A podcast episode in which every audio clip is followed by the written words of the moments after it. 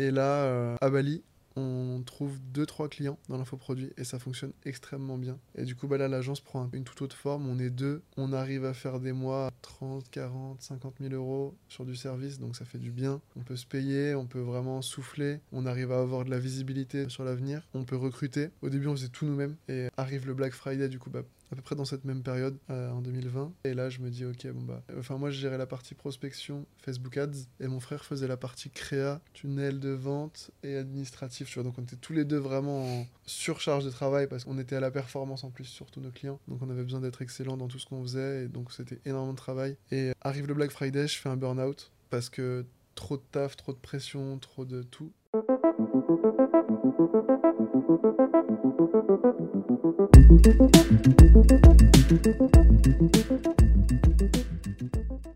salut Arthur. Salut Florian. Comment ça va? Super et toi? Très bien. Très Content d'être là aujourd'hui euh, avec toi. Ouais. Pour pouvoir euh, parler de tout, de rien. De tous les sujets que tu On va parler de rien surtout. non, c'était rencontré, euh, du coup, c'était en 2020, il me semble, à l'anniversaire d'un pote. Exact. Dans une villa incroyable, je me souviens. Et tu étais avec quelques potes à l'époque. Ouais. Tu avais lancé, il me semble, Juggle Agency. Ouais, exact. Ouais. Exact, exact. À ce moment-là, j'étais en, j'étais, on avait notre agence sous le nom de Jungle Agency, donc euh, agence marketing. À l'époque, on était, on était un peu une, agence hybride dans le sens où on accompagnait à la fois des infopreneurs euh, et euh, des marques en e-commerce. Donc, on avait un petit peu cette double casquette et c'était cool. Donc, tu faisais aussi infopreneur. Ouais, intéressant.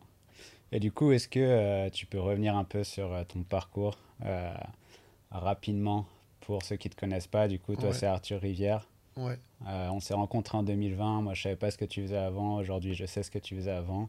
Mais je pense que beaucoup de personnes ne le savent pas. Clairement, clairement. Alors, euh, déjà de base, j'étais j'étais pas vraiment fait pour le système classique, on va dire. J'ai jamais trop réussi à matcher avec le système scolaire, etc. J'arrivais pas à me projeter en fait dans un dans un travail. Euh, j'ai quand même poussé le, délire un petit peu parce que j'ai été jusque jusqu'en BTS et en fait en BTS j'étais en alternance à ce moment-là dans une boîte euh, une boîte de SaaS qui, qui vendait des, logiciels pour les aéroports etc et, euh, et à ce moment-là en fait j'ai découvert une publicité sur internet d'un mec qui expliquait en fait qu'il arrivait à voyager grâce au e-commerce donc à l'époque c'était en, en, format dropshipping et qu'en en fait il arrivait à faire le tour du monde et euh, continuer à s'enrichir derrière son ordinateur. Mm. Et quand j'ai vu ça, j'ai fait mais attends, euh, depuis tout petit je joue à des jeux vidéo sur mon ordi, des trucs comme ça. Là je fais je fais la même chose mais dans la vraie vie et en gros je, je peux voyager, je peux je peux vivre la vie dont j'ai envie. Donc c'était un vendeur de rêve le gars, c'est ça? C'était un vendeur de rêve, oui, exactement. exactement, exactement. Ok, t'as vu cette formation du coup? Non, même pas. Juste la publicité m'a suffi en fait. Euh, la publicité était longue en plus, ça durait 5-10 minutes je crois de mémoire. Et euh, juste le, le message en fait en lui-même, euh, c'était genre un déclic pour moi parce qu'on m'a toujours dit que bah, en fait ce que moi je voulais ça n'existait pas dans le sens où moi quand j'avais quand j'étais petit j'avais des conseillers d'orientation des choses comme ça et ils me disaient mais qu'est-ce que tu veux faire? Je disais bah moi je vais être sur la plage avec un cocktail, quoi. Genre, il me disait, mais t'es complètement fou, genre, c'est pas ça le monde, ça existe pas. Et si, ça existe? Et qui t'a dit ça à l'époque? Qui t'a dit que c'était pas possible À part ta conseillère euh, Professeur, euh, c'était global en fait. C'était euh, en fait juste les, les, gens autour de moi n'arrivaient pas à concevoir que c'était possible. Et du coup, m'imposer leurs leurs limites, leurs croyances, inconsciemment, hein, parce que c'était mmh. pas, pas pour me nuire qu'ils faisaient ça, c'est juste que dans leur tête, ça paraissait pas forcément réalisable. Ah, c'est marrant, c'est que j'avais eu la, la, même expérience et, euh, je l'ai raconté une fois. C'était euh, c'était l'ex de ma cousine qui, euh, je me souviens, un repas de famille qui me disait Mais t'es complètement con, c'est impossible ce que tu veux faire, tu peux pas voyager et travailler en même temps. Mm. comment tu vas faire pour déclarer, comment tu vas faire pour trouver un travail, etc. Et moi, ça m'a rendu dingue. Et le truc, c'est que ça m'a rendu dingue, ça m'a limite énervé. Mais au final, c'est ce type de choses en fait qui me pousse à justement à lui prouver qu'il a tort et me dire ok je, je vais faire tout mon possible pour prouver que ce gars-là a tort. Et toi c'était un peu dans ce sens-là 100% ouais 100% 100% j'ai J'étais pas très bon à l'école, mais j'étais talentueux, on va dire. Euh, et donc, en fait, euh, ce qui revenait constamment, c'est putain, il a du potentiel, mais il gâche tout. il gâche tout, il gâche tout. Et en fait, euh, au fur et à mesure, au début, on te dit, t'as du potentiel, tu gâches tout. Et puis au bout d'un moment, on se dit, non, en fait, je pense qu'il est vraiment con, quoi. C'est vraiment ça. Et du coup, euh, à un moment, j'ai failli y croire, tu vois, mais je me suis dit, non, c'est pas possible. J'ai toujours eu un truc en moi qui me disait que j'étais, je sais pas, différent, euh, que j'allais réussir à faire un truc un jour. J'ai toujours eu confiance en moi. Mes parents, pas trop, parce qu'au bout d'un moment, bah, quand tu commences à pousser le truc, euh, j'étais déscolarisé pendant, pendant quasiment trois ans, etc. Mais le jour où j'ai trouvé bah, justement ce, où j'ai vu cette vidéo, où j'ai eu un peu ce changement de, paradigme dans ma tête, je me suis dit, mais en fait, c'est exactement ça que je veux faire. Et, euh, du coup, je me suis lancé à 200% là-dedans. Au début, je me, suis, euh, je me souviens, je m'étais inscrit à son webinaire, parce que c'était il, faisait un webinaire à l'époque. J'ai pas été, malheureusement. Mais j'ai eu, grâce à, à ses emails, j'ai eu un rappel, machin, tout ça. Donc j'étais sur sa chaîne YouTube. J'ai essayé de me réinscrire au jeudi d'après. Mais en fait, en attendant le jeudi, j'étais déjà en train de d'éplucher tout Internet. Euh, mmh sur comment ça fonctionne, c'est quoi dropshipping, c'est quoi e-commerce, euh, c'est quoi les mécaniques qui font que quelqu'un va acheter ou pas le produit.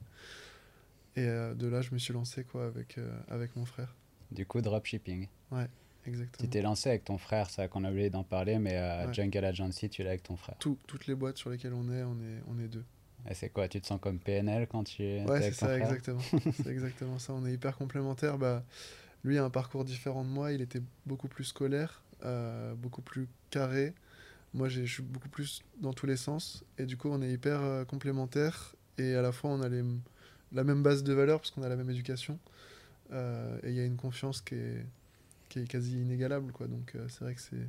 C'est vrai que c'est assez dingue. Tu peux, en règle générale, tu peux te dire que tu peux avoir confiance en ton frère mm. et qu'il va pas te la faire à l'envers dans le business. Mais comme tu dis, c'est assez dingue que vous ayez euh, deux profils différents, mais que vous venez de la même famille, ça fait que ouais, vous avez les mêmes, euh, la même éducation, mais lui est plus un gars organisé, toi tu es plus un créatif. Exactement, 100%.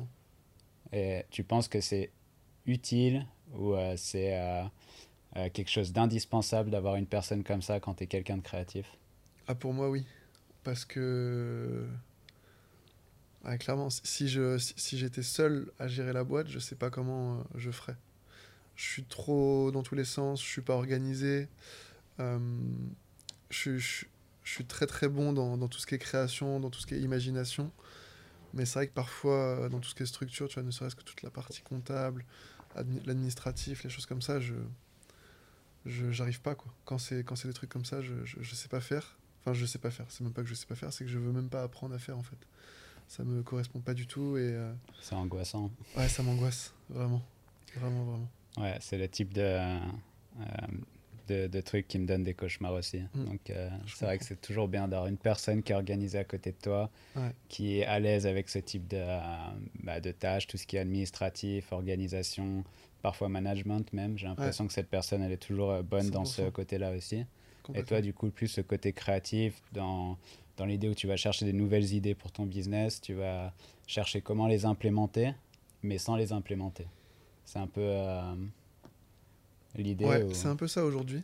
C'est un peu ça aujourd'hui, et l'idée c'est d'aller encore plus dans ce sens-là, euh, de vraiment euh, juste pouvoir penser en fait, et de réussir à. Enfin, en fait, c'est là où j'ai le plus de d'impact en fait sur mes boîtes, c'est quand je réfléchis et du coup je me dis si demain j'arrive à avoir plusieurs boîtes, bah, en fait si je peux juste être dans la réflexion, la vision, tout ce qui est stratégie, etc. C'est là où je m'amuse le plus dans les, le fait de décortiquer ce qui fait ou pas une performance, enfin ce qui donne un résultat mm. et comment l'emmener dans un sens ou dans l'autre.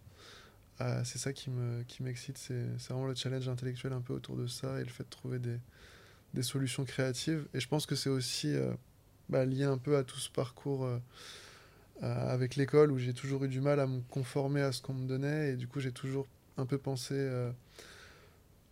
différemment, quoi. Et du coup, ce qui fait qu'aujourd'hui, j'ai un cerveau qui est moins moins conforme, on va dire, et du coup, qui mm. part plus dans tous les sens. Ça a des inconvénients, bien entendu. Mais quand il s'agit d'être créatif et d'innover, bah, c'est, c'est, je pense, un, un avantage aujourd'hui, quoi.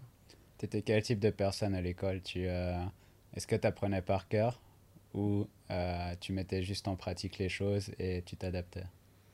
Non, j'apprenais j'ai quasiment jamais fait mes leçons, les trucs comme ça, ça m'intéressait pas du tout. J'arrivais pas en dehors de l'école à me dire qu'il fallait que je travaille encore. Euh, en général, je comprenais vite les trucs. Après, quand un sujet m'intéressait pas et quand le prof était pas passionné ou intéressant, je pouvais pas du tout absorber ce qu'il me transmettait.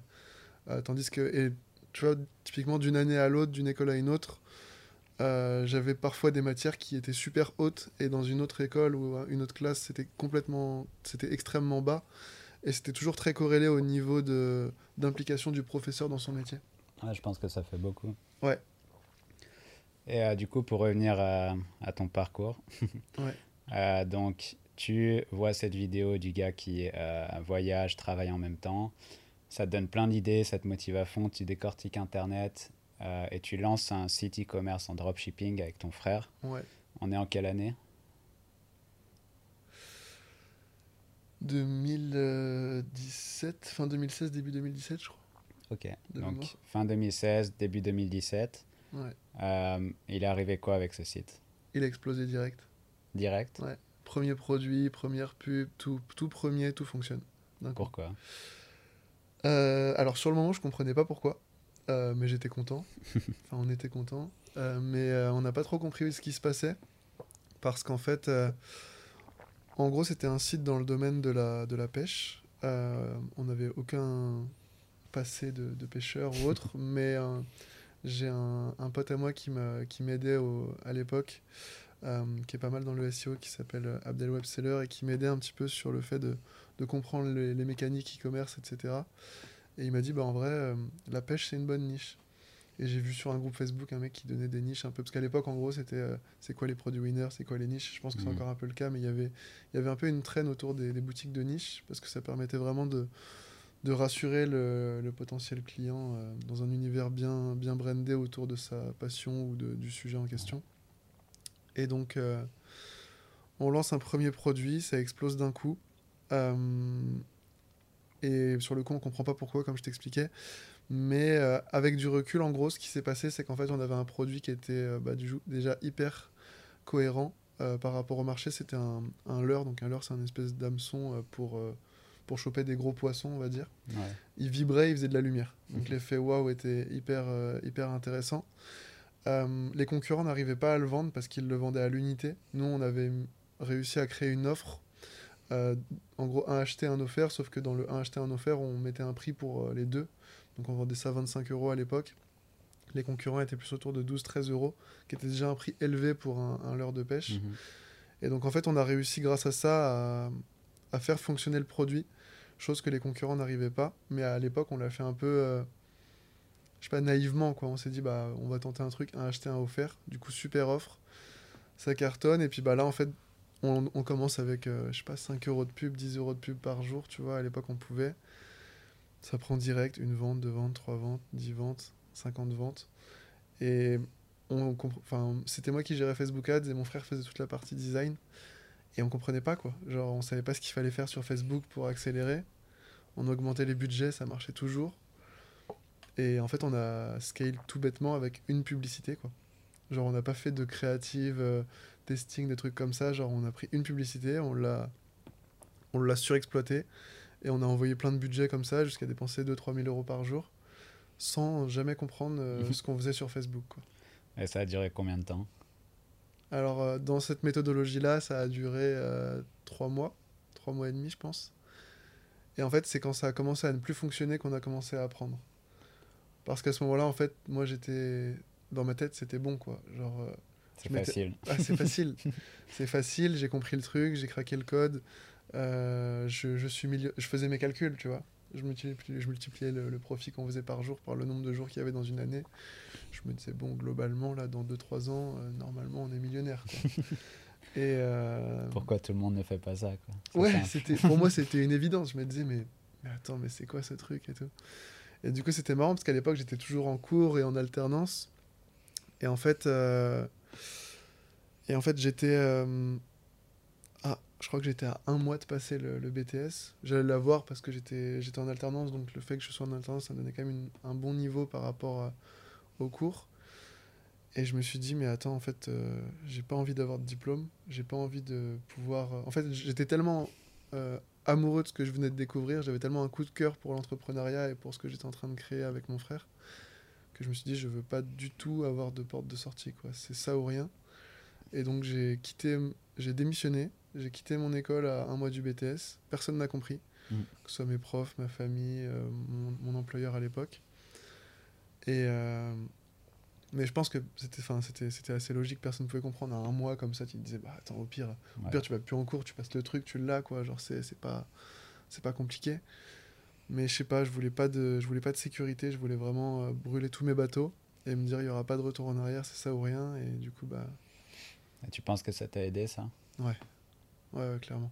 Est-ce que tu fais partie de ceux qui pensent que quand tu es au bord du précipice, c'est là où tu le fais le... où tu es le plus créatif et tu as les meilleures idées business et tu réalises les meilleures choses?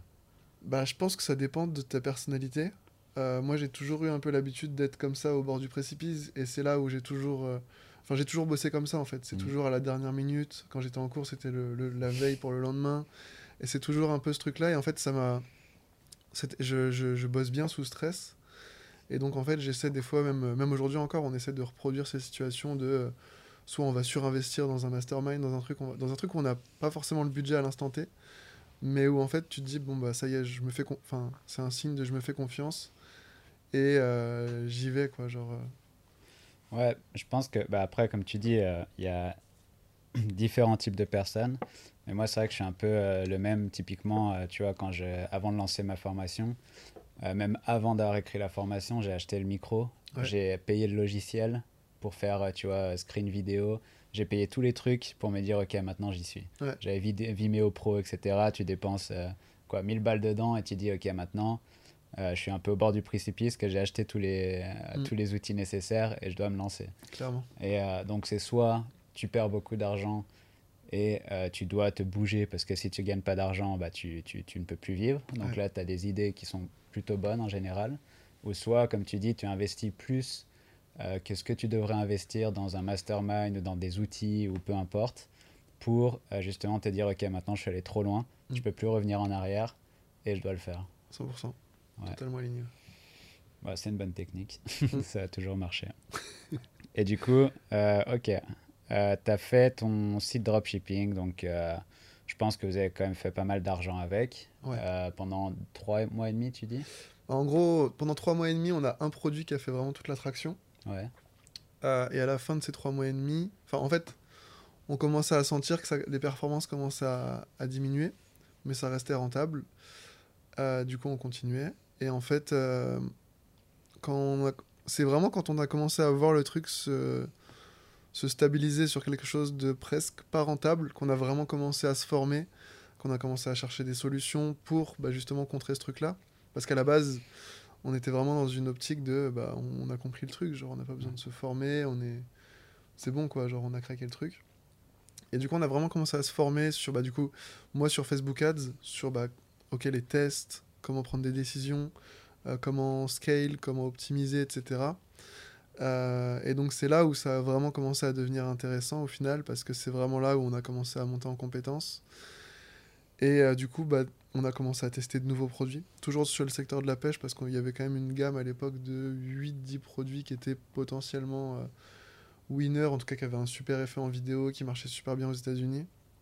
Donc on a continué à scale comme ça sur le, sur le domaine de la pêche, on a lancé ouais, quasiment une dizaine de produits, on a relancé le produit initial avec de nouvelles créas, enfin on a vraiment tout, tout travaillé dans ce sens-là. En parallèle, on mettait en place des choses en SEO, donc on avait des ventes en organique tous les jours qui tombaient. Parce qu'en fait, on envoyait tellement de trafic sur tous nos winners qu'on était numéro 1 sur toutes les. En fait, c'était des. Pas des produits concurrentiels sur le, sur le mot. Enfin, sur la, la longue traîne, comme on appelle ça en SEO. Mhm. Tu vois, en gros, c'était par exemple l'heure, c'était très concurrentiel. Mais l'heure vibrant, bah, il y avait personne. tu vois. Et du coup, on avait que des produits comme ça.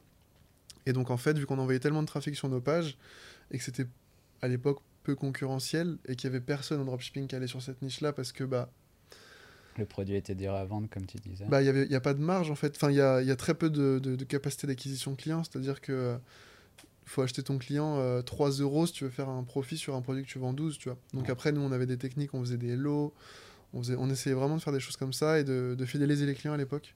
Je me souviens, on envoyait euh, pour toute commande au-dessus d'un certain montant, on envoyait un petit leurre euh, par la poste avec un message signé et tout. Tu vois, vraiment, on avait poussé le délire. Et les gens étaient contents. Et du coup, ça prenait bien. On arrivait, euh, moi, j'appelais les gens au téléphone, j'avais un service après un service après-vente, j'avais des pêcheurs qui m'appelaient, qui me racontaient leur session de pêche et tout. Je devais faire genre que je comprenais ce qu'ils me disaient et tout. Donc c'était vraiment amusant et on avait vraiment une, une démarche euh, d'aller vers du e-commerce plus que continuer dans le dropshipping. Euh, on professionnalisait tout le truc. Ah bah, c'était notamment grâce à, Abdel qui nous aidait vachement là-dessus et qui nous, qui nous professionnalisait. On nous... Il testait un peu des choses sur notre site. On, on, on a pas mal bossé ensemble sur le SEO du site. On a commencé à développer un blog, on a développé vraiment beaucoup de choses. C'est quoi un Shopify? Ouais. Et le blog, vous l'avez fait sur Shopify aussi? Tout sur Shopify, ouais. On avait fait très simple. Et pourquoi vous avez fait le blog? Pas Juste pour le SEO Ouais. Et ça a fonctionné? Ouais. Ouais, ouais. Bien joué. Ouais. ouais, ça a bien fonctionné. Mais du coup, on a. Au bout d'un moment, en fait, euh, on est arrivé, du coup, comme je te disais, au stade où on devait se professionnaliser. Et, euh, et là, du coup, je commence à contacter, à, à, démarcher des gens qui sont vraiment dans la pêche, à leur demander ce qu'ils attendent d'un site. Euh, et en fait, je me rends compte qu'il y a deux types de pêche. Il y a la pêche en eau douce et la pêche en, en mer. Mhm. Et en fait, du coup, tu as, as, une technicité dans le, la façon dont, dont l'hameçon est fait qui fait qu'il y en a un qui va rouiller et l'autre qui va pas rouiller en mer. Sauf que bah, du coup, nous à l'époque, on bosse avec la Chine. Quand tu leur demandes sur Alibaba, est-ce que votre hameçon il fait mer ou eau douce, ils disent tous oui. et du coup, bah, c'est quasi impossible en fait. Et nous, euh, on voulait vraiment professionnaliser le truc dans le sens où on voulait vraiment avoir un, un parcours client. Tu vois, typiquement, euh, tu veux pêcher en mer ou en eau douce, tu veux pêcher du carnassier, de la carpe, du machin, du truc. En fait, on voulait vraiment pousser le truc Sauf qu'en fait, on était hyper limité par notre compréhension de la pêche. Parce qu'en fait, à l'époque, on se formait à la fois au dropshipping et à la pêche. Parce qu'on devait comprendre les deux en même temps. Et donc, c'était vraiment beaucoup, beaucoup, enfin, très chronophage. C'est à ce moment-là que tu es parti un an en mer, du coup, avec ton voilier, et que tu t'es mis à la pêche, c'est ça C'est à peu près ça. non, du coup, en fait, ce qu'on s'est dit, c'est que bah, le, site commençait à marcher de moins en moins bien. On commençait à perdre en traction. Il y avait toujours des ventes en SEO, donc ça tournait. Mais. Euh, on, on, en avait marre, quoi. on n'en pouvait plus de la pêche. On n'en pouvait vraiment plus et on se disait, faut, faut qu'on fasse autre chose. Euh, et du coup, on a, on a cherché à faire autre chose. Donc après, on est parti dans le modèle un peu dropshipping classique, trouver des produits, lancer des sites, créer des ads, et puis on a, on a enchaîné comme ça pendant deux ans. Donc, et euh, euh, t'en as fait quoi du premier site? Tu l'as gardé? Alors, on a essayé de le revendre à un pote, mais ça s'est pas bien passé. Du coup, on a décidé de le récupérer. Et en fait, au moment où on l'a récupéré, en fait, je me suis rappelé de pourquoi j'avais essayé de le vendre et du coup, j'ai tout supprimé. Ouais. et tu trouves que c'est bien de supprimer quelque chose ou essayer de le vendre sans débarrasser pour euh, te focaliser sur quelque chose de nouveau? Euh, Ouais, je pense. Je pense parce qu'à l'époque, c'était quand même. Euh, on, on, voulait du coup. Euh, en fait, on voulait passer à autre chose, quoi. Le site nous avait saoulé, on avait vraiment passé, on avait mis tellement d'énergie, tu vois, c'était notre premier projet. Et, euh, et ça avait été un, c'était un, c'était un super projet parce que c'était le premier, c'était premiers euros sur Internet. Tu te rends compte que c'est, c'est possible, ça existe. Tu as ton compte en banque qui évolue vite vers des sommes que tu n'as jamais vues. Hmm. Et tu te dis, putain, mais ça, ça fonctionne, quoi. C'est, c'est bon, j'ai, je commence à comprendre le truc. Et... C'est quoi les plus gros mois à l'époque en CA C'est des six chiffres? 5 chiffres Non, on était hyper limité en fait en taille d'audience euh, parce que les pêcheurs en France c'était je crois 2-3 millions à l'époque. Euh, on, a, on est monté je crois à 80 000 euros par mois, tu vois. Quand même propre. Ouais, très propre. la pêche. Ouais. Je suis euh, quand même impressionné par le fait que alors vous étiez deux, du coup je pense que ça aide beaucoup à avoir chacun sa spécialité dans le site. Mais je suis quand même impressionné par le fait que, euh, ok, tu as lancé un site dropshipping. La plupart du temps, euh, les personnes pensent à euh, améliorer leurs ads, mais s'en foutent un peu du site. Et vous, tu disais que vous étiez déjà dans l'idée de mettre un espèce de quiz. Mm.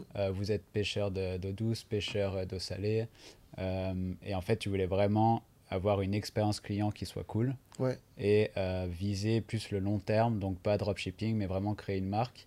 Et ça depuis ton premier site je trouve ça assez dingue que vous ayez déjà eu cette idée et euh, vous dire, OK, on va, on va optimiser ce site au maximum et pas faire comme beaucoup de gens le font, comme en SEO, faire plein de sites de niche ou comme euh, en dropshipping, tu vas te faire plein de petits sites et les laisser tourner, mais vous étiez plus en mode optimisation dès le début. Bah en fait, le truc, c'est qu'on investissait tellement notre, enfin, c'est notre argent qu'on investissait. Hmm. Et en fait, quand tous les jours, tu vois ton compte, genre, tu vois des moins 750 de Facebook et que tu vois, il y a, y a, un matin où tu te réveilles, tu as un peu moins de ventes que d'habitude. En plus, enfin, on avait les notifications Shopify, tout le truc super stressant, tu vois, horrible à ne pas, à ne pas faire, supprimer les notifications Shopify, franchement, c'est pire angoisse. Euh, et tu vois, tu te réveilles, tu vois que tu as moins de ventes que d'habitude. Et en fait, tu te dis merde, qu'est-ce qui se passe? Du coup, tu fais un achat test euh, quasiment tous les trois jours. Tu vas jusqu'à dans ton checkout, tu vois s'il n'y a pas un truc qui bug ou est-ce que ça coince, qu'est-ce qui se passe? Et en fait, euh, c'est cette espèce de, de stress qui n'était pas vraiment utile, mais qui qui nous poussait en fait à nous poser les questions de comment est-ce qu'on peut monter le, le, le taux d'ajout panier, euh, le, le, le initié de checkout, le checkout, le paiement, les achats. Et en fait, c'est vraiment de, de on, on, on, se mettait constamment à la place en fait de nos utilisateurs quand on allait sur notre site parce qu'on investissait trop d'argent en fait et c'était notre argent donc ça faisait vraiment peur. C'est un argent que tu considères dix fois plus que si tu commences en mode agence avec l'argent mmh. de tes clients. Là, c'est vraiment ça sort de ta poche. Donc, euh, chaque centime est important, en fait, et du coup, on en a pris conscience très tôt. Euh, et c'est ce qui fait aujourd'hui que ça fonctionne avec notre agence, parce qu'on a eu cette dynamique, justement, de chaque centime est important, et on va vraiment essayer de les considérer dans leur ensemble, et non pas juste sur la partie euh, créative et euh, testing, tu vois, sur, sur les, sur les Je pense que c'est important ce que tu dis, comme tu as commencé, du coup, par le côté... Presque solopreneur, duopreneur, où vous êtes vraiment euh, en mode c'est mon argent, je vais l'investir tous les jours. Et chaque, euh, si tu investis 10 euros, tu veux gagner plus de 10 euros. Ouais. Tu peux pas investir 10 euros et en avoir 8. Clairement. Et il y a beaucoup de personnes, je pense, qui commencent des agences sans avoir bossé pour euh, eux-mêmes avant et sont plus en, en mode ok, euh, le, la personne a un million de budget, Ouais. on va dépenser ce budget pour faire des ventes, mais moins euh, penser petite somme, c'est-à-dire euh, 10 euros doit me rapporter 20. Mm. Et c'est plus euh, 1 million doit me rapporter 1 million 100 peut-être. Et euh, je pense que ça t'aide beaucoup, en tout cas c'est ce que tu dis, ça t'a beaucoup été pour l'agence. Ouais, complètement. Et pour revenir, donc, tu as ton site de dropshipping, de la pêche, euh, tu deviens pêcheur pendant un an. non, tu crées plusieurs sites de dropshipping. Ouais. Euh, tu fais ça pendant combien de temps? En tout deux ans. Deux ans, donc on Ouais. est à peu près en 2019. Ouais. Et Exactement. Jungle arrive à ce moment-là. Et là, en fait, euh, il se passe un truc, c'est que du coup, on. Comment dire on, va pour passer en, société en, France euh, avec le comptable, donc pour faire une rétro-déclaration de tout ça, etc. Et en fait, on va le voir, on va voir l'expert comptable avec mon frère. On lui demande de nous faire un prévisionnel par rapport au niveau de compréhension du e-commerce qu'on a à l'époque. Euh, et en fait, il rajoute un truc dans l'équation qui est la TVA. Et ça, on fait putain merde, c'est vrai qu'on n'y avait pas pensé. Euh, et du coup, on commence à se dire, ok, bon, bah, on va partir aux États-Unis, on va vendre aux États-Unis. Et donc, euh, on fait tout un business plan avec lui. Et on se rend compte que bah, selon nos, notre expérience et les statistiques moyennes qu'on avait à l'époque sur notre site, si on voulait vendre aux États-Unis, on, on allait pouvoir se payer au bout d'un an. Quoi. Et euh, parce qu'il fallait rajouter toutes les, tout- toute l'imposition, etc. Enfin, à vraiment bien se payer au bout d'un an, tu vois. Et euh, du coup, on fait putain, mais c'est quoi ça C'est À ce moment-là, on, on remet vraiment en, en doute le, le modèle du, du dropshipping parce que à, à cette époque-là, on n'avait justement pas cette expertise-là. Et euh, c'était pas, en- j'avais pas encore envie de m'expat, tu vois. J'étais pas encore chaud de, Hmm. de partir et puis frauder avec une boîte aux US euh, et rester en France, je sais pas, ça me faisait un peu peur. En tout cas, mon père me mettait une pression par rapport à ça, donc euh, j'avais un peu compris le truc. Je me disais, ok, bon, bah, on va, on va pas prendre de risques. Et euh, du coup, bah, en fait, on... à ce, à ce moment-là, grosse remise en question. On se dit, bon, attends, qu'est-ce qu'on fait? On, a... on est hyper compétent dans ce qu'on fait. Euh, on a un taux de réussite qui est énorme sur les sites qu'on lance. On a vraiment une bonne compréhension marketing, on commence vraiment à aller en profondeur, tu vois, sur tout ce qui est recherche client, etc. Enfin, on commence à avoir des processus solides. Euh, on avait des équipes qui géraient le SAV avec nous, la gestion de commandes, le SEO, etc. Donc ça commençait à devenir quelque chose de concret. Et là, on se dit, bon, qu'est-ce qu'on fait Euh, Et on commence à analyser un peu. Enfin, on avait déjà une bonne analyse du marché e-commerce en France, mais on, savait que c'était. Enfin, le, niveau publicitaire en France était très bas. Euh, et donc, on se dit, ok, bah, il y a peut-être un créneau à prendre. Et en fait, à ce moment-là, on venait juste de prendre des bureaux. Et donc, euh, ces bureaux, ces bureaux-là, on les a pris avec deux autres, deux autres euh, amis. Et euh, un jour, je sais pas, je, je sais plus, je, je crois que je vois une publicité, un truc comme ça, qui parle du modèle d'agence, de trucs comme ça. Donc Et je me dis- un grand fan des publicités. Première, c'est le gars qui voyage. Ouais. Deuxième, Ouais, clairement. J'adore la publicité. Enfin, c'est à chaque fois des publicités qui m'ont changé la vie, que ce soit celles que j'ai vues ou que j'ai lancées. Donc j'adore ça. Et, euh, et ça me passionne en plus de décortiquer les trucs, de comprendre. Et je suis, hy- je suis hyper facilement marketable. Quand la publicité est bonne, c'est, je suis super client. Euh, et du coup, euh, je vois ça. Je me dis du coup, pourquoi pas tester? Je vois dans mon entourage si j'ai des personnes qui ont des besoins en marketing, des choses comme ça. Et, et on trouve notre premier client. Et en fait, là, on décide de s'associer avec les deux, les deux potes avec qui on était dans les bureaux. On se répartit chacun les rôles, etc. Et, et on commence comme ça, quoi. Et donc, on fait une première année comme ça. Ça se passe pas bien du tout. On n'arrive pas à trouver chacun notre place. Euh, on prend beaucoup d'expérience, mais on se mange un énorme impayé de la part d'un client. Euh, comment t'as trouvé tes clients à l'époque? Alors le premier, c'était euh, la grande sœur de mon ex qui bossait euh, dans, dans une banque. Et en gros, ils, avaient l'habitude de bosser avec des grosses agences qui délivraient pas très bien, mais qui étaient des grosses agences et du coup qui étaient rassurantes pour des boîtes comme celle-ci, parce que c'était une grosse, grosse euh, banque. Et donc, euh, elle nous dit, ok, bah, si vous voulez, vous pouvez me, me pitcher votre truc. Du coup, on va dans les bureaux, on prépare une présentation et tout. Genre, c'était... c'était stressant, on gagne le deal, donc ça c'était super cool, on en gagne deux comme ça avec cette banque-là. Et ensuite, euh, et ensuite, comment on a trouvé nos clients? Bouche à oreille majoritairement, l'entourage, on démarche un peu à droite à gauche, on essaie. de- Au début, on prend tout et n'importe quoi, hein, franchement, euh, c'était vraiment, on- n'avait pas de positionnement si ce n'était qu'on faisait de la publicité, et c'était un problème d'ailleurs, mais à l'époque on s'en rendait pas compte. Pourquoi? Parce qu'on tirait partout, mais nulle part à la fois, quoi, en fait. Genre, euh, un mois, on allait prospecter des SaaS. Le mois d'après, on allait prospecter des marques e-commerce. Le mois d'après, on allait prospecter des boîtes qui faisaient du... De, comment t'appelles ça, là des, Tu sais, les, les offres gouvernementales pour investir, des choses comme ça dans le... Ah, je sais plus. Enfin, genre des trucs, tu vois, isolation à 1 euro, tout ça. Enfin, genre, Ah, vraiment, on cherchait, à- on cherchait constamment... euh, quand ça marchait pas, on, on changeait très vite, en fait, de, de, de niche parce qu'on on tirait trop vite des conclusions sur ça marche, ça marche pas. Et vous étiez pas expert dans. On était expert dans rien au final, ouais. Si ce n'est dans, le- dans le fait de lancer des publicités. euh, Ok. Et du coup, tu dis ça a duré. euh, La première année, vous avez beaucoup appris, mais on n'a rien gagné. ouais. vous avez rien gagné. Non, on n'a rien gagné. Je pense que c'est dû à plusieurs facteurs. Bah, déjà, on n'était pas 100% complémentaires, l'équipe de 4. on n'avait pas de vision claire, on n'avait pas de. On, on était, on était très mal organisé. Alors, on rigolait beaucoup, Mhm. mais euh, on faisait pas beaucoup d'argent. Euh, et je pense qu'en fait, on s'est vachement aussi enfermé dans ces bureaux-là. On était dans des bureaux dans une petite ville, euh, dans une, une espèce de zone industrielle. Et moi, j'avais l'habitude, quand j'étais dans le e-commerce, de connecter avec beaucoup de gens sur Internet, Ouais. euh, de faire beaucoup de visio, de choses comme ça. Et là, en fait, de se retrouver à 4, on se reposait vachement sur euh, ce, petit réseau de 4 personnes. On passait nos journées ensemble, nos, nos week-ends ensemble, parce qu'on bossait tout le temps.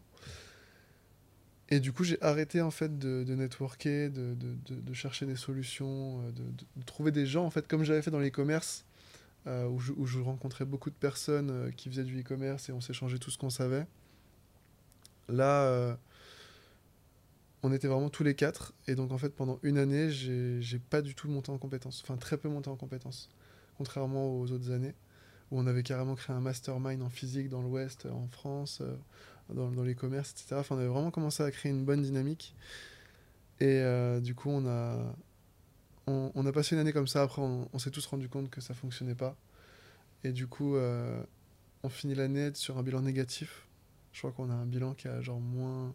Mon frère m'en parlait avant-hier, moins 9000, moins 8000, un truc comme ça, tu vois. Sur une agence, tu vois. Donc, Ouais. euh, c'est quand même pas. C'est quand même fort de réussir à faire un bilan négatif sur une agence. Euh, en sachant qu'on vendait notre temps, entre guillemets. Mais on le fait. Et euh, là, grosse remise en question, on se pose avec mon frère dans les bureaux, on se dit attends, mais qu'est-ce qu'on est en train de faire euh Est-ce qu'on n'est pas en train de faire n'importe quoi en fait? Et, et là, on, commence à redessiner un peu la vision, vu qu'on n'était plus que tous les deux. On commence à redessiner la vision long terme. Et là, on trouve un truc qui, qui nous parle. On revient sur les commerces, clairement, parce que c'était ce qu'on ce qu'on aimait, ce qui, ce qui nous faisait vibrer, ce dans quoi on avait de l'expérience et ce en quoi on pouvait réellement avoir le plus d'impact auprès de nos clients. Et donc on se refocalise là-dessus. Et vision long terme, on se dit ok, on va faire une holding avec une boîte, un cabinet comptable e-commerce, avec euh, une boîte de créa, une boîte ads, une boîte SEO, une boîte site web. Tu vois, on va vraiment faire un écosystème pour les e-commerçants dans lequel n'importe qui peut venir et trouver une solution adaptée à sa situation. Mhm. Et donc on se projette vraiment là-dedans, avec un aspect de formation, etc. Et on se dit, ok, bon, bah, je pense que je pense qu'on peut partir à fond là-dessus. Et en fait, là, encore une fois, on se retrouve avec euh, bah, le feu au cul, quoi, parce qu'on n'a plus d'argent. Moi, à l'époque, j'avais un. Comment ça s'appelle? Un pôle emploi qui tournait encore, de par mon alternance, que j'avais réussi à garder quasiment un an et demi, du coup. Donc, ça me permettait de, de vivre, euh, du moins de subvenir à mes besoins. Et euh, donc, euh, bah, du coup, j'avais pas besoin de gagner d'argent sur l'agence à proprement parler, mais j'avais besoin qu'elle. Enfin, on avait besoin qu'elle fasse de l'argent. Mhm. Et là, du coup, euh, à ce moment-là, j'ai un pote qui vient me... qui était avec nous dans les bureaux, qui me dit ouais, qui, qui lance un infoproduit dans l'e-commerce. Et euh, moi, je, je m'associe avec lui sur le truc en mode, je fais les ads, on partage le profit, tu vois. Et ça marche super bien. Et lui, pareil, il voulait quitter les bureaux parce qu'en fait, on n'en pouvait plus de ces bureaux. C'était vraiment, on passait notre temps au bar d'à côté, tu vois. On faisait, on faisait vraiment rien. C'était, c'était pas constructif. Et là, il me dit, euh, viens, on va à Bali. Je fais, vas-y, je suis chaud. On prend les billets, genre 15 jours plus tard. Et on se barre à Bali comme ça. Et euh, du coup, on, on arrive ici. Et là, on arrive à peu près en 2020. Et donc, euh, on arrive en janvier. Et en mars, il y a le Covid. Et du coup, bah là, en fait, on commence à s'installer ici, à se dire, ok, bon, bah, on reste là. En fait, à la base, on partait pour trois mois. Et là, on se dit, non, c'est mort, on, on reste là. Et à ce moment-là, l'agence reprend une toute autre dynamique, en fait parce que euh, on commence à trouver des clients sur lesquels on a beaucoup d'impact et sur lesquels on arrive du coup à être rémunéré en, en fonction de ça. Sur place ou euh, toujours en France? Les deux, les deux à ce moment-là, euh, cold emailing, on commençait le cold emailing un petit peu, bouche à oreille aussi, parce que du coup euh, on commence à, à, re- à retrouver euh, un début de traction. Euh, en France, on signe quelques, quelques deals, etc., sur lesquels on commence à se focaliser, ça commence à bien fonctionner. Et là, à Bali, on trouve 2-3 clients dans l'infoproduit et ça fonctionne extrêmement bien. Et du coup, bah là, l'agence prend une toute autre forme. On est deux. On arrive à faire des mois à 30, 40, 50 000 euros sur du service, donc ça fait du bien. On peut se payer, on peut vraiment souffler. On arrive à avoir de la visibilité sur, euh, sur l'avenir. On peut recruter. Donc au début, euh, au début on faisait tout nous-mêmes. Et euh, arrive le Black Friday, du coup, bah, à peu près dans cette même période, en 2020. Arrive, on arrive au Black Friday et là je me dis, ok, bon bah, je dois gérer. Enfin, moi je gérais la partie prospection Mhm. et Facebook Ads. Et mon frère faisait la partie créa, tunnel de vente et administratif. Tu vois. Donc on était tous les deux vraiment en surcharge de travail parce qu'on voulait, on était à la performance en plus sur tous nos clients. Donc on avait besoin d'être excellent dans tout ce qu'on faisait et donc c'était énormément de travail. Et euh, arrive le Black Friday, je fais un burn-out parce que trop de taf, trop de pression, trop de tout. On fait un super mois. Je crois qu'on fait un mois à 80K, tu vois, sur l'agence. On était deux, tu vois, c'était ouf. On n'avait pas de charge. On n'avait rien, genre c'était vraiment Quand tu incroyable. dis 80K, c'est 80K pour l'agence Ouais, de chiffre d'affaires, ouais. de chiffre Ouais, de d'affaires. chiffre d'affaires. Nos clients, ils font des propre, mois. c'est du service. Ouais, c'est énorme. C'était énorme. Nous, on n'en revenait pas, tu vois. On se disait, Ouais. putain, on a trouvé le truc, ça fonctionne. Et euh, Et burn-out, ouais, tu mais pas long, tu vois. Genre, en gros, c'est genre le jour du Black Friday, j'ouvre mon ordi, tout était préparé, hein, tout était en place. J'ouvre mon ordi et je sais pas ce qui se passe. J'ai mon cerveau qui veut, qui arrive pas à bosser. Genre, j'ai un mal de tête qui se met, qui se met en place et qui me quitte pas, tu vois, de toute la journée. Et j'étais au cowork et je me dis, mais c'est pas possible, c'est la journée la plus importante, faut que j'arrive à monitorer les ads, Mhm. faut que je scale, faut que je fasse ça, faut que je fasse ça. faut- Et en fait, j'avais tellement. euh, je m'étais tellement mis la pression sur les 2-3 mois avant. Je me levais à 6 heures tous les matins, j'étais vraiment en mode militaire. euh, c'était là où je relâchais, en fait, je pense. Et mon, corps me disait Attends, stop, là, c'est bon, relax, tu vois, t'as fait trop. Du coup, j'ai fermé l'ordi, j'étais euh, faire un massage, un truc, j'étais- j'étais me relaxer, j'étais au spa et tout. Et ça m'a pas quitté le mal de tête de la journée. Je me suis dit, bon, ok, c'est pas grave, je vais pas bosser. Je regardais quand même de temps en temps par curiosité voir si tout se passait bien. Tout se passait extrêmement bien. Et donc, euh, et donc là, je me suis dit, attends, il y a un problème. Faut qu'on trouve une solution. Je peux pas. Enfin, on pourra pas tenir comme ça. Oui, on fait de l'argent, mais à quel prix, tu vois? Si c'est au prix de la santé, est-ce que ça vaut le coup ou pas? Je sais pas. Euh, et donc, je trouve cette limite. Et du coup, bah, de cette limite, on se dit, ok, faut qu'on recrute. Et donc là, on, commence à. Je sais plus comment on fait. Je crois aussi on commence à poster des annonces un peu partout euh, sur LinkedIn. On commence à démarcher à droite à gauche. Euh, on fait une fiche de poste, on fait un typeform et tout. Tu vois, on met un process de recrutement en place. Ouais. On trouve des super profils, euh, dont un qui, euh, qui a rejoint l'agence qui s'appelle Thibaut, qui est toujours là, qui était vraiment hyper chaud en, en ads et qui, est- qui a, qui a vraiment vite matché avec euh, l'énergie de l'agence, etc. Et donc bah, là, en fait, on passe par plusieurs phases. En gros, on a les infopreneurs qui se passent bien. On commence à déléguer Facebook Ads. Et on grossit, on grossit, on grossit. Et, on- et on n'a toujours pas de niche. Parce qu'en fait, on a toujours des infopreneurs, des e-commerçants. On est toujours un peu entre les deux. On ne sait pas trop ce qu'on fait. Et on rejoint un mastermind cette année avec euh, Robin Janssens et, et Hamza qui s'appelait le mastermind Scalix. Et ça, pareil, ça nous a beaucoup aidé. En 2021, du coup? 2021. Du coup, je, je fais une année à Bali. Je rentre, je rentre de Bali. On commence le mastermind. Et euh, là, pareil, ce truc-là était vraiment game changer parce qu'encore une fois, comme je disais tout à l'heure, tu vois, tu t'investis une somme qui est, qui est importante. Je crois que c'était 25 000 euros à l'époque. Du coup, tu te mets le feu au cul encore une fois. Et euh, j'ai envie de m'arrêter là-dessus. Ouais. Quand une personne, tu vois, que ce soit sur Twitter, peu importe, dire ok, j'ai pris un mastermind, j'ai payé 25 000, la- les commentaires de tout le monde, ça va être t'es con, pourquoi tu fais ça? Le gars, il t'a pris ton argent, Mm. euh, tu, tu crois à ces choses-là, ça va pas t'aider. C'est quoi ton retour? Bah, c'est qu'en fait, dans un mastermind, il n'y a que des gens qui ont la capacité de lâcher 25 000 balles. Quand le mastermind coûte 25 000 balles, donc déjà, ça, bah, ça veut dire que le mec a un certain niveau dans son business qui lui permette ce- cet investissement. Euh, C'est un filtre en fait. c'est un filtre. Les clairement. 25 000, c'est. Alors, la personne fait beaucoup d'argent avec ça. Tu Ouais. vois, que ce soit Russell Brunson par exemple. 100%. Il fait de l'argent avec ça, mais euh, s'il il n'avait pas ces 25 000 balles à l'entrée du mastermind, il y aurait euh, tout le monde en fait qui irait là-bas. Alors que là, comme tu dis, ça fait un filtre. Il y avait combien de personnes à ce mastermind? Au départ, on était une petite trentaine, je crois. Trentaine, et du coup, que des gars qui sont dans, la même, euh, dans le même domaine, Euh, non, vraiment, tous, euh, tous business en ligne quasiment. business en Vraiment ligne. la majorité, 95% business en ligne. Euh, T'avais de l'infoproduit, du coach, de l'agence. Qu'est-ce qu'il y avait d'autre? C'était beaucoup d'infoproduits euh, quand même. Mais il y en avait beaucoup qui avaient des business physiques aussi en parallèle, des cabinets comptables, des choses comme ça. Mais globalement, très très infoproduit. Ok.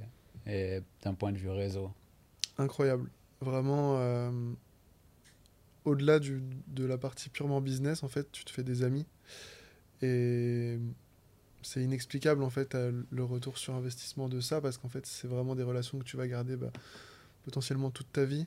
Et beaucoup de bonnes relations. Au niveau du réseau, c'est juste fou, parce que le, la méthode, c'était on se rencontre tous les trimestres. C'est-à-dire que premier trimestre, je crois que c'était janvier ou un truc comme ça, on se rencontre, on fait une rencontre physique.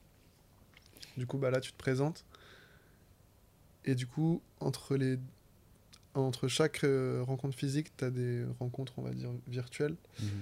Et en fait, tu suis l'évolution de tout le monde. Et du coup, bah, ça te challenge parce qu'en gros, tu te dis, bah, dans trois mois, je dois revenir, je dois repasser sur scène devant tout le monde et je dois dire ce que j'ai fait, le résultat que j'ai eu par rapport à ce que j'avais dit que je ferais les trois mois avant. Et donc, tu as une dynamique qui est assez, euh, assez intéressante là-dessus. Et du coup, bah, en fait, tous les trois mois, tu es impatient de retrouver euh, bah, tes potes, en fait. Ouais. Tu retrouves tes potes et puis, en fait, c'est vraiment euh, une bonne ambiance. Je pense que c'était aussi dû au, au groupe qu'il y avait dans ce, dans ce mastermind. Mais il y avait vraiment une bonne ambiance, tout le monde était bienveillant, tout le monde est là pour s'entraider. Ça donne tout sans filtre. Contrairement peut-être à un, un- un mastermind qui serait peut-être un peu plus, plus cheap, ou comme tu disais tout à l'heure, il où il n'y aurait pas ce filtre-là. Là, il y a vraiment. T'as aucun filtre parce que tu sais que la personne déjà elle va le mettre en place.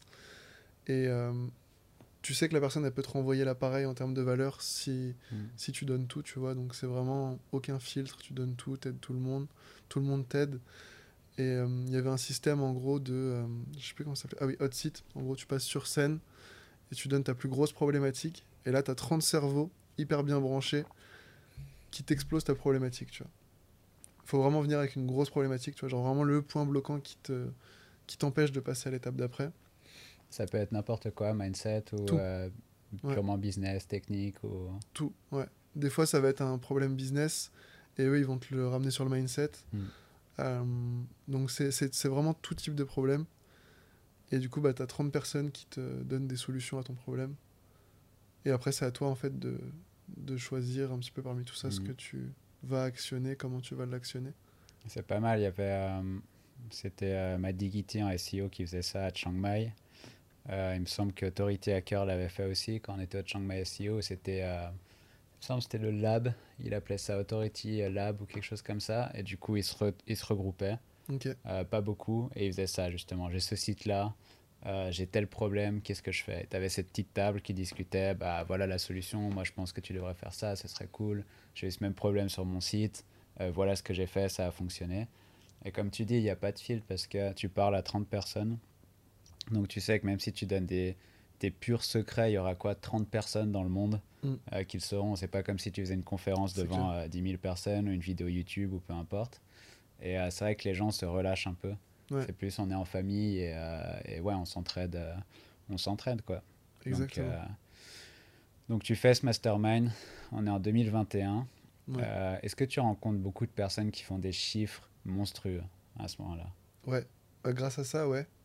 Enfin, qui à l'époque me paraissait monstrueux. Maintenant, ça me paraît plus normal, mais à l'époque, c'était genre, euh, c'était fou, quoi. C'était vraiment des gens qui étaient à l'étape d'au-dessus. Ça te fait quoi toi mentalement de voir ça? Euh, ça humanise la réussite. C'est-à-dire que tu, quand tu vois, tu sais, on, on voit beaucoup de gens sur Internet qui disent j'ai fait ça, j'ai fait ça, j'ai fait ça. Mais ça, t'as as toujours ce- cette barrière, en fait. C'est une vidéo, c'est Internet. Là, vraiment, tu vois que c'est des humains qui sont en face de toi, qui ont des failles comme toi, qui sont imparfaits comme toi, qui ont des doutes, qui ont des peurs. Tu vois, ça vraiment, ça, ça, ça, ça te, ça humanise la réussite, vraiment. Moi, c'est comme ça que je l'ai vécu. Et, et, parfois, tu vois, certains qui ont vraiment des... Tu vois, par exemple, moi, j'aime beaucoup faire la fête. euh, et je me disais, c'est incompatible avec le business. Et je vois des gens dans ce mastermind qui adorent faire la fête et qui ont des résultats hors du commun, bien au-delà de même ceux qui ne font pas la fête. Et je me dis, mais attends, mais en fait, on m'a menti. Enfin, je me suis, on m'a menti. J'ai- cru quelque chose qui n'est pas vrai, en fait. C'est pas Du coup, ils se lèvent pas, ils se lèvent pas à 4 heures du matin, douche Ouais, froide, méditation, euh, ice bath. Et... Il y en a qui le font et ça fonctionne. hein. Ouais. Mais je pense que c'est propre à chacun et c'est peut-être des périodes aussi, tu vois. Moi, je sais que j'ai besoin d'avoir un- un- des, des- des périodes comme ça dans lesquelles je vais être très focus et d'autres Mhm. où je peux faire plus la fête. J'ai du mal à trouver l'équilibre entre les deux. Quand je fais un peu, un peu de tout, je fais un peu de rien en fait. Je suis euh, assez d'accord là-dessus. Parce que la routine, euh, tu vois, moi pareil, ça m'arrive des fois de. Bah, de toute façon, à Bali, je me lève souvent à 6h et quelques, parce Mm. que c'est comme ça ici. Mais il y a des phases quand même où j'ai besoin de cette routine, où je vais bosser, euh, je vais me lever, je vais même faire moins de sport, euh, je vais plus bosser, je vais rester toute ma journée à bosser. Et tu as besoin d'avoir ces, ces phases où tu, où tu te consacres à quelque chose Mm. et des phases où tu sors, où tu travailles un peu moins, etc. Mais comme tu dis, si tu fais les deux, tu travailles beaucoup le lundi, tu te mets une cuite le soir, Ouais. tu, le mardi, tu vas pas être aussi euh, productif. Ouais. Du coup, c'est euh, difficile à, à jongler entre les deux. Mais bon, comme tu dis, il y a des personnes qui aiment bosser le soir. Tu vois, il y a des gens qui adorent bosser jusqu'à 23h, minuit. Moi, je peux pas, c'est le matin. Tu as des personnes qui peuvent sortir et travailler. Tu as des personnes Ouais. qui peuvent pas. Et euh, tout ça pour dire que ouais, tu rencontres ces différents types de personnes. Ça humanise euh, la réussite et Mhm. l'argent. Ouais, clairement. Puis a- je me rends compte, comme tu, comme tu le soulignes un peu, c'est qu'il n'y a pas de vérité en fait dans le business. Tu vois, t'en as un qui va faire un truc, ça va super bien marcher pour lui. L'autre, il va faire pareil, ça va pas du tout fonctionner en fait. Et, et je vois tout ce, tout ce truc, ce, en fait, ça change pas mal, ça me, ça me change pas mal de choses en termes de mindset. C'était pas beaucoup de, enfin, c'était un, c'était un mastermind qui était assez orienté autour de la, de la pratique, de l'exécution, comment recruter, comment déléguer, comment monter ton équipe, comment, euh, comment scale ton, ton, ton business. Et en fait, les plus gros euh, switch que j'ai eu, moi, c'était plus en, échangeant avec les gens, tu vois. Genre, oui, la technique, c'était bien, mais quand tu échanges avec des gens et que justement, tu as toutes ces prises de conscience, c'est là où tu as le plus de d'impact, en fait, finalement. concrètement, tu penses que pour réussir, entre guillemets, il vaut plus être un monstre techniquement ou pouvoir prendre du recul et essayer de péter ses, ses blocages mentaux? C'est quoi pour toi les plus gros switches, comme tu dis, que tu as eu? C'est plus euh, découvrir une technique qui fonctionne super bien ou alors euh, te rendre compte de quelque chose mentalement et te cacher un blocage mental? Je dirais que c'est le mental parce que les techniques, ça évolue constamment, surtout dans nos métiers.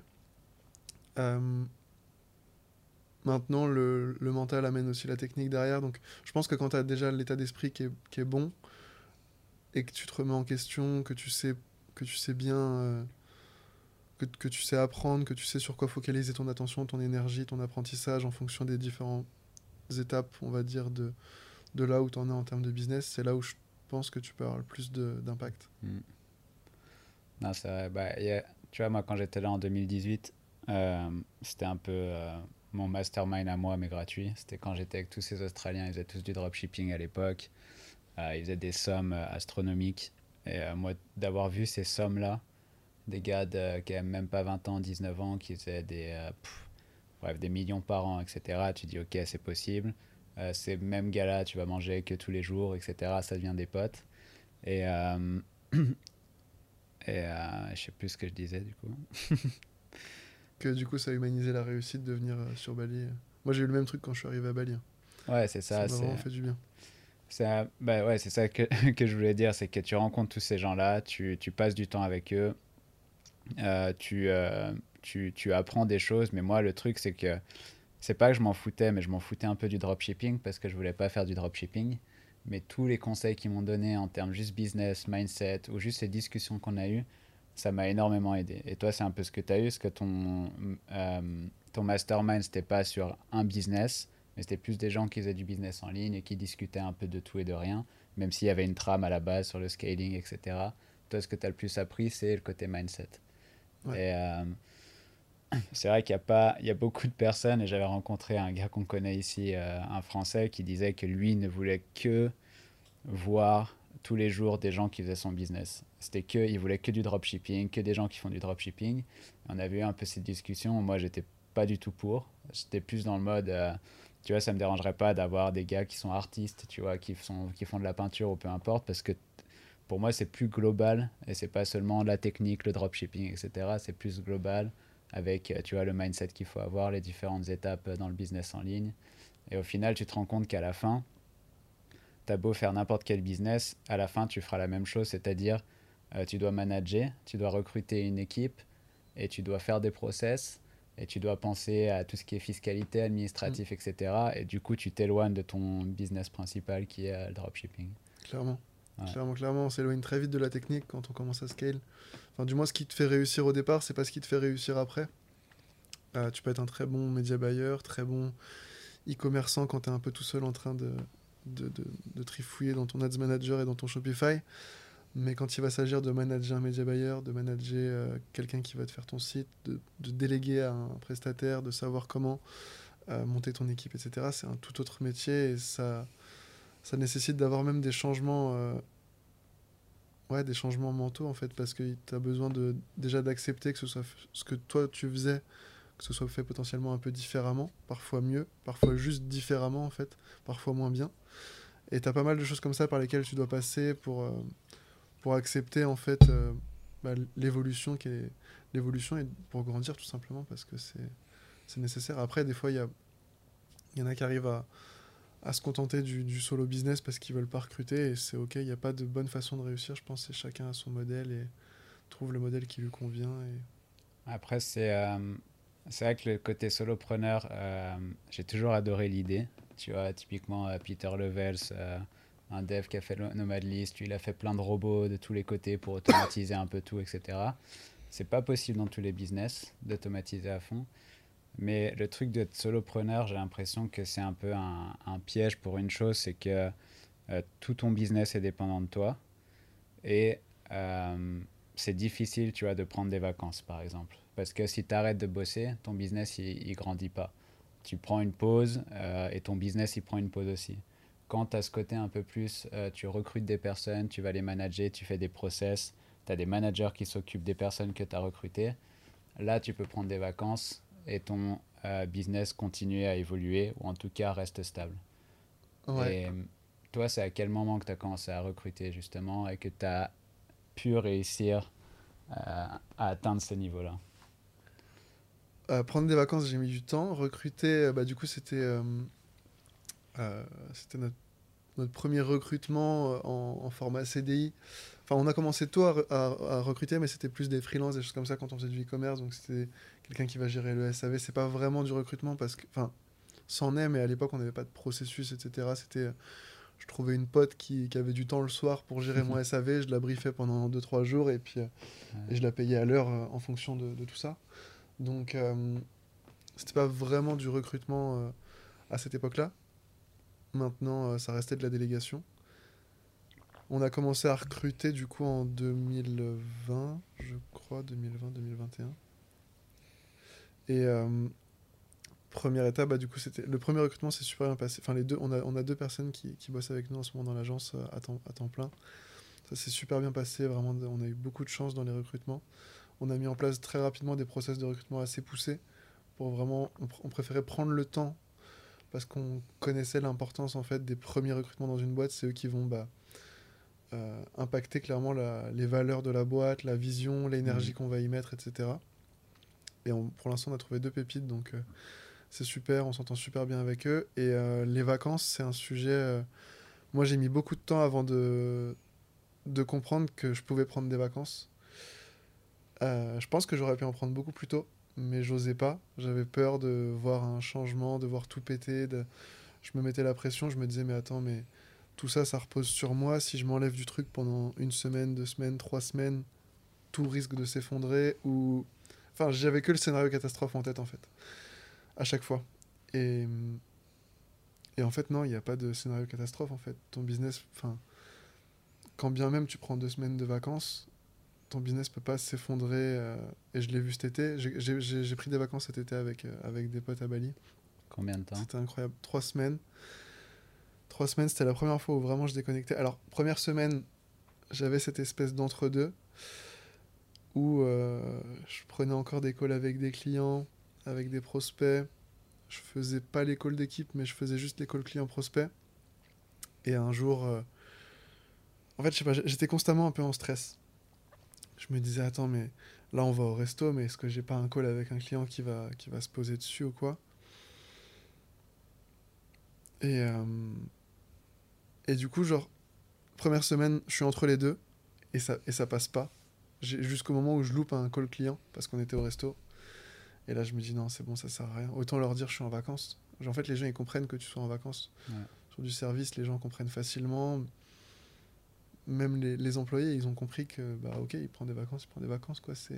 C'était, c'était ok de, de, fou, en fait. Et c'est vraiment euh, de le faire où je me suis dit, là, c'est bon. Euh, j'ai dit à mon frère, là, c'est bon, là, je prends des vacances, je coupe complètement. Euh, je veux plus entendre parler du business pendant deux semaines. S'il y a une urgence, bien entendu, je suis disponible, mais c'est tout, quoi. Et, et là, c'était trop bien. C'était beaucoup trop bien. Je suis revenu, enfin, pendant deux semaines, j'ai complètement déconnecté avec des gens qui déconnectaient complètement aussi. Donc ça faisait du bien. On était, euh, on était, que, on était une, une dizaine, quinzaine d'entrepreneurs et je sais même pas si on a parlé business euh, mhm. tant que ça en fait, tellement on était en déconnexion. Et euh, ça a fait beaucoup de bien. Et je suis revenu et rien n'avait grandement changé. Quoi. ça n'avait pas dégringolé, on avait trouvé un nouveau client. C'est vrai que c'est assez dingue. On en a parlé en off juste avant et, et j'ai cette même chose où j'arrive pas à prendre vraiment des vacances à part un week-end. Mais si je prends une semaine de vacances, je vais quand même regarder mon ordi, je vais regarder, euh, euh, tu vois, juste les emails, je vais juste vérifier des choses, je vais faire des petites tâches qui sont inutiles. Et au final, tu fais de la maintenance plus que, que du travail. Mm. Mais cette maintenance-là, elle te fait stresser parce que tu es tellement loin de ton travail que tu lis des emails et tu dis Ah merde, il faut que je fasse ça, il faut que je fasse ça. Tu fais des micro-tâches qui t'apportent rien dans le business, mais elles te font juste stresser. Et j'ai l'impression que, comme tu dis, si tu prends une semaine de pause, tu mets sur ton calendrier que tu n'es pas disponible, rien du tout. Tu dis bah, aux personnes avec qui tu travailles, que ce soit tu vois, mes rédacteurs ou les gars avec qui je bosse, je leur dis je suis pas disponible pour une semaine. Comme tu dis, tout le monde comprend. Mm. Parce que même les freelances que tu, euh, que tu recrutes ou les personnes qui étaient en CDI, ils prennent des vacances. Ouais. Et quand ils me disent, euh, OK, je suis pas là pendant une semaine, ouais, il n'y a pas de souci. Mm. Et tu fais avec, tu vois. Mais c'est vrai que quand tu es de l'autre côté et que c'est ton business, c'est vraiment, vraiment dur de prendre des vacances. Et je pense que la leçon euh, d'aujourd'hui, c'est vraiment ça c'est euh, ne fais pas des moitiés de vacances. Parce que si tu fais à moitié, ça te, ça te laisse un petit stress quotidien qui te sert à rien. Et tu profites pas et du coup, tu te reposes pas du tout. Et toi, tu as 100%. pris ces trois semaines de vacances, tu es revenu, ton business fonctionnait toujours, il n'y a rien Ouais. qui s'est écroulé.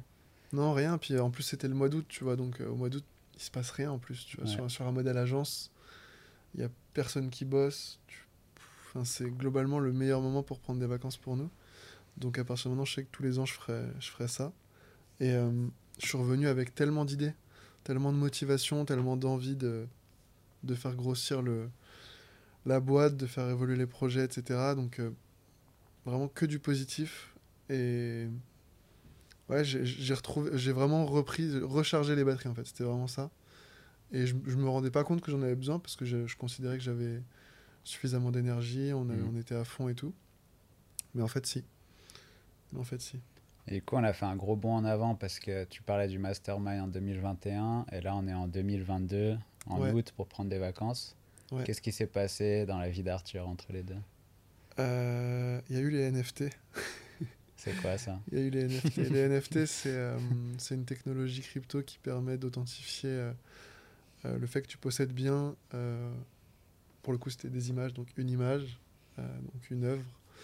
Et donc, en 2000, euh, fin 2021, j'ai euh, j'ai un ami qui, qui lance un projet là-dedans et qui cherche euh, des gens pour gérer la partie marketing, les accompagner sur la partie marketing publicitaire.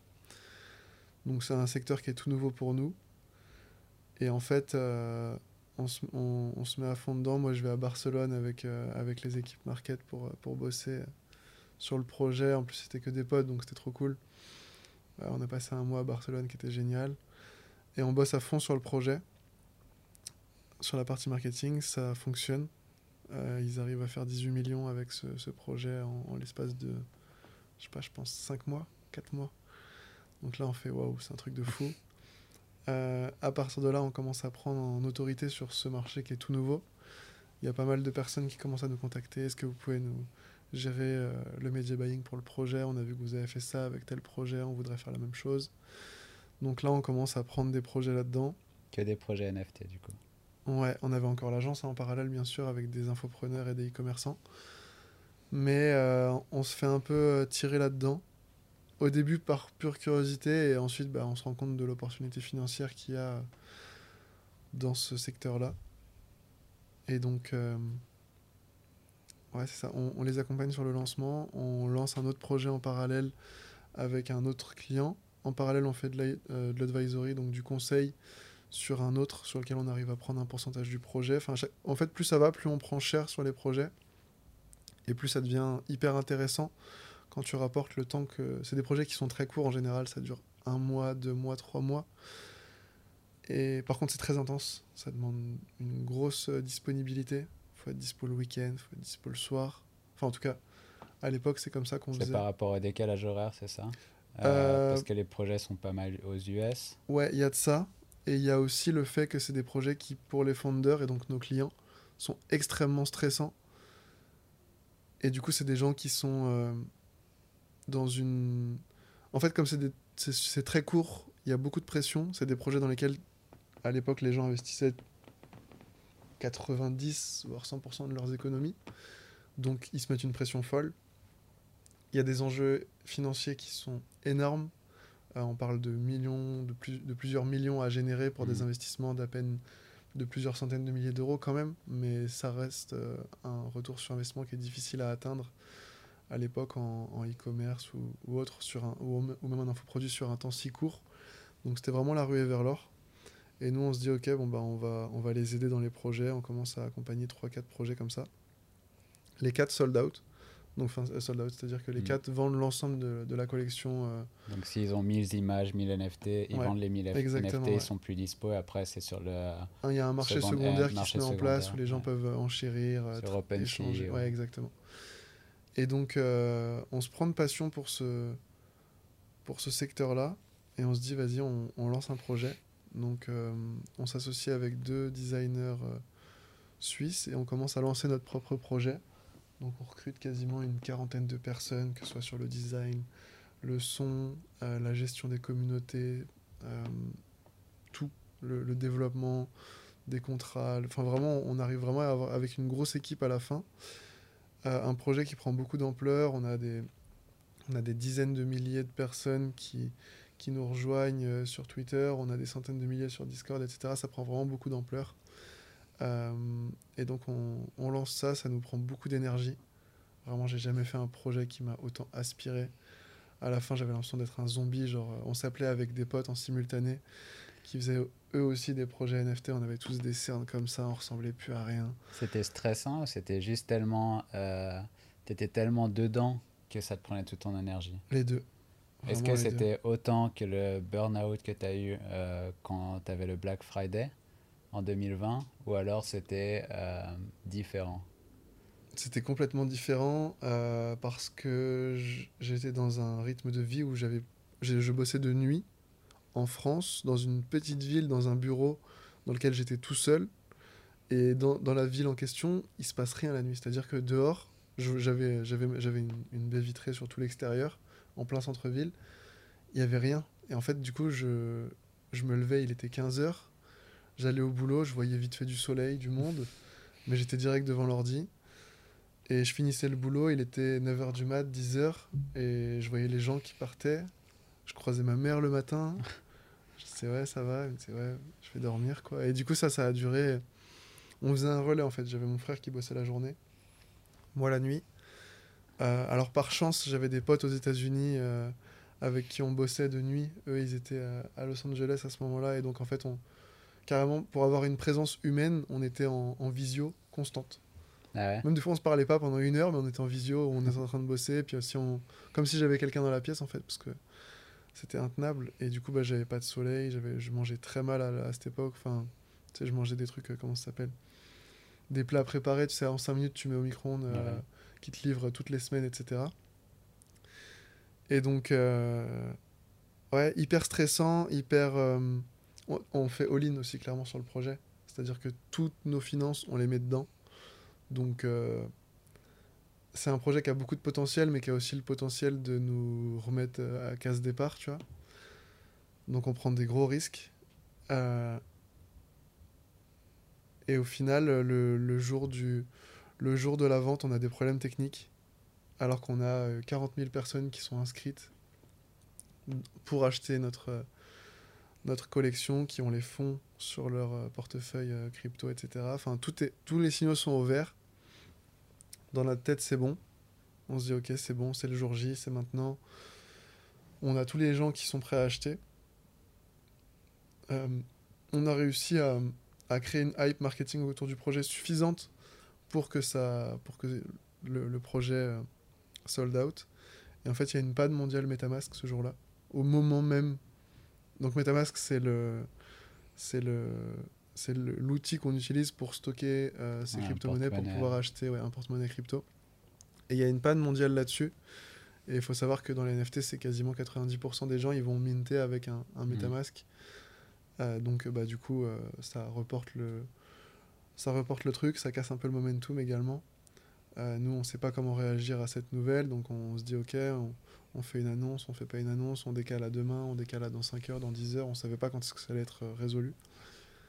Donc on perd le momentum, les gens se disent, ok, euh, tu vois, il y a des gens qui avaient mis un réveil, tu vois. Quand Ouais. tu donnes une heure, c'est genre, il y en a, ils étaient en train de, ils attendaient pour promener leur chien, il y en a, ils attendaient pour em- emmener leurs enfants à l'école. Enfin, tu vois, il y a vraiment tout ce contexte-là des gens qui font que, putain, ils sont pas sérieux, quoi. C'est, ça fait Mm. chier. Après, les gens comprennent, c'est Metamask, ils voient bien, c'est, écrit sur euh, le site de Metamask, qu'il y a une panne chez, chez Infura, le, je sais pas, je, je, je m'y connais pas techniquement, mais en gros, il y avait une panne. Et donc, ça, ça décale le truc, on se dit, ok, bon, bah, on décale de 5 heures. Et déjà, au début, dans, au début des 5 heures, on sent qu'il y a moins de monde que la première fois, tu vois. Enfin, 5 heures plus tard, du coup. Mm. Il y a beaucoup moins de monde. Il y a, on a perdu un peu ce momentum qu'on avait sur le premier. Mais on se dit, ça peut quand même le faire. Et on lance en, je sais pas, en, en 10, 10, 5, 10 minutes, on fait 700 000 dollars. Tu vois, donc on se dit, waouh, c'est fou. Mais on sent qu'il n'y a pas l'attraction nécessaire pour aller jusqu'à la fin du truc. Pour des raisons techniques, genre en gros, on avait euh, appelé les NFT d'une certaine façon, et quand les gens les mintaient, ils s'appelaient d'une autre façon. Donc en fait, ils commencent à, à diffuser une vague de, de peur sur les réseaux, sur le Discord, en disant ils sont peut-être fait hacker, méfiez-vous. À cette époque, en plus, OpenSea euh, mettait un peu de temps à refresh les, les données. Mhm. C'est-à-dire que du coup, euh, dans une collection NFT, as sur, sur OpenSea, donc OpenSea c'est la marketplace que tout le monde utilise, tu as le, ce qui s'appelle le floor price, c'est le prix minimum auquel le NFT est proposé. Et en fait, ce floor price, c'est ce qui définit plus ou moins le, le retour sur investissement d'un investisseur qui est là pour faire un achat-revente euh, rapide. Et donc, euh, ce floor price descend en dessous du prix de- Vous les d'achat. vendiez combien à l'époque? 0,15 Ether, à l'époque, ça faisait 500, 600 euros à peu près. Et donc, euh, bah, le prix descend en dessous du, du floor price, et donc, euh, enfin, du, du prix de- du prix d'achat. Et donc, bah, là, en fait, ça stoppe instantanément le, le, le momentum, quoi, puisque les gens vont pas acheter un truc Ouais. Plus cher qu'il ne vaut sur le marché secondaire. Et donc là, ça tue le truc, on est, on est dégoûté, on se dit putain, c'est quoi, qu'est-ce qui se passe? Et donc en fait, euh, on, met en pause le, la vente et on- le lendemain, on décide de reporter une, une seconde fois la vente. On avait déjà fait du profit, mais on se dit, en vrai, autant, autant retenter le truc. On s'est un peu loupé sur le premier. On montre aux gens qu'on est sérieux, qu'on est là pour le long terme. Donc on se dit, ok, boum, on recommence. Et donc là, on repart sur une seconde phase. Moi, là, j'avais pas dormi depuis 72 heures. J'étais devant mon ordi, je fais, non, je veux plus, j'en peux plus, je, je vais jamais tenir, tu vois. Mhm. Et euh, si, on tient en fait. On tient, on tient, on tient. Et on va au bout du truc. euh, Jusqu'à deux semaines après, on arrive à refaire, euh, je sais pas, je crois 500, 600 000 en plus, tu vois. Mais avec un investissement qui était bien supérieur à la première fois. Et donc, euh, on crame notre profit là-dessus, quoi. On crame notre profit là-dessus, vraiment. euh, on crame une bonne partie de notre profit euh, sur cette seconde vente. Mais aucun regret parce qu'on prend, c'est là où on prend le plus d'expérience en fait, parce qu'on se rend compte, euh, on se rend compte de toutes les erreurs qu'on a pu faire. On commence vraiment à s'intéresser au marché plus qu'à notre projet en question Mhm. et à se dire ok qu'est-ce qui a fait que le marché n'a pas voulu de notre projet, qu'est-ce qui a fait que le marché n'a pas reçu comme nous on percevait notre projet? Et à mettre notre ego de côté et à vraiment comprendre le marché, à vraiment analyser et aller en, en profondeur dans ce qui fait qu'on a ce résultat aujourd'hui et ce qui fait qu'on aurait pu potentiellement avoir un résultat différent. Enfin, ce qui aurait pu faire qu'on qu'on ait un, un résultat différent. Mhm. Et donc, c'est là où toute la phase d'apprentissage se, se met en place. On commence vraiment à comprendre les mécaniques euh, du marketing organique, etc. Chose qu'on n'avait pas l'habitude de faire par le passé. Et donc, euh, bah, c'était super intéressant, quoi. C'était vraiment super intéressant. On a pris beaucoup d'expérience. On s'est on s'est pris de passion pour ce monde du, du Web3 aussi. Donc là, on est en 2022, début 2022. Ouais, exactement, début d'année c'était à, à l'époque du bull run aussi. Exactement, en plein bull run. Et euh, qu'est-ce qui s'est passé après ce projet? Euh, bah déjà pendant ce projet, donc l'agence était toujours en existait toujours, sauf que bah en fait j'ai quasiment pas vu euh, les gars de l'agence pendant deux mois parce que je bossais de nuit. Ouais. Donc euh, c'était juste euh, trop bizarre pour eux. Enfin je pense que c'était vraiment bizarre. Ton frère continue à bosser là ouais, deux eux journées, ouais, un petit peu mais très peu, tu vois. Je pense qu'il était, il faisait vraiment juste l'essentiel, les différents points hebdo, les choses comme ça. Mais... Et ils l'ont accepté les gars, donc c'était vraiment super. Ils ont compris euh, également. On finit le projet. moi, je suis complètement lessivé. Genre, j'ai jamais fait un projet qui m'a autant aspiré mon âme. Genre, vraiment, ça, ça a tout pris. Ça a vraiment tout pris. Et euh, là, je suis dans un vrai burn-out pour le coup. J'ai plus envie de bosser. J'ai plus envie de rien. Je sais pas ce que je fais. Je sais pas où je vais. L'agence, ça m'excite plus. Il y a plus rien qui m'excite en fait. Je, je- je me rends compte. En fait, je me rends compte que je suis en train de faire un burn-out. Et euh, et du coup, je me dis ok, bon bah vas-y, je pars. Je vais en Afrique du Sud. Je pars tout seul pour la première fois. J'étais jamais parti seul. Là, je pars tout seul. Je me dis, je vais me changer les idées. Je vais faire un truc différent ou, ou je sais pas. Et donc, je vais là-bas et je m'installe et j'essaie de, j'essaie de reprendre l'agence tant bien que mal, tu vois, de, de me relancer dans une dynamique et tout, mais T'étais où, à Cape Town? Ouais, à Cape Town. ouais. Ça t'a fait quoi de partir tout seul? Ça m'a fait du bien. Ça m'a fait beaucoup de bien. euh, je me suis retrouvé tout seul globalement toute la journée, tu vois. Donc j'avais déjà des potes un peu sur place au début qui étaient là mais qui sont partis rapidement. Et euh, je passais toutes mes semaines tout seul chez moi. Je réfléchissais beaucoup, je me j'essayais de bosser mais je, je sentais que j'avais pas le j'avais pas le truc quoi. J'essayais mais je sentais que je forçais un peu à chaque fois, c'était pas naturel. J'étais pas dans un état de flow, j'étais vraiment dans un état de il faut le faire plutôt que j'ai envie de le faire. Mhm. Et donc, euh, je passe un mois et demi là-bas, et en fait, là-bas, je me fais. euh, Enfin, non pas parce que je suis là-bas, mais je- à ce moment-là, je me fais aspirer mon wallet. Et donc, je perds 95% de mon net worth, enfin, de, de, de- de toutes mes finances, en fait. Et donc, Est-ce- euh, Et quand on parle du network, c'est ce que tu as gagné avec ce projet NFT global, c'est global. global Parce Ouais. J'ai pas d'IMO, j'ai rien en parallèle, et j'ai quasiment, j'avais quasiment rien en fiat, enfin, en, en- en euros. que en euros. à ce moment-là, vu qu'on avait tout investi notre, euh, notre argent dans ce projet, tout était reconverti en crypto et comme bah, à ce moment-là, on- il n'y avait rien à faire, c'était bull run, on se disait, enfin, le marché était en descente, donc on n'allait pas retirer ou quoi. Donc quand on parle d'aspirer, c'est-à-dire qu'une personne a hacké ton compte Ouais, MetaMask et a piqué tout l'argent. Ouais, exactement. C'est comme une personne qui rentrerait aujourd'hui dans une banque et prendrait Ouais, tout ça. ton argent. Là, c'est pareil sur Internet. Et du coup, 90% Ouais, un peu plus même, ouais, 95. C'était énorme, j'ai vraiment tout perdu, enfin quasiment tout perdu, mais au final, je l'ai hyper bien pris, je sais pas comment ça s'est fait. À ce moment-là, j'avais un coach aussi qui m'accompagnait sur la partie un peu performance, mindset, etc., qui m'aidait vachement à me poser les bonnes questions, qui me. Ouais, qui, qui, qui challengeait un peu mes, mes façons de penser et qui me, qui me faisait repenser ma façon de voir l'argent et de voir, euh, de voir tout ça. Et donc, euh, je sais pas, je le prends super bien en fait. Je me dis, ok, bon bah, comme dans un jeu vidéo, quoi, ok, bon bah, faut redémarrer. Bon. Ouais. Je l'ai déjà fait. J'étais pas, par chance, j'étais pas investisseur, j'étais entrepreneur. euh, Et donc, bah, je me suis pas, je me suis pas tiré une balle, quoi, mais euh, je savais refaire cet argent, donc je me suis dit, ok, bon bah, c'est pas grave, je l'ai fait une fois, je peux le faire deux, et encore plus, et mieux.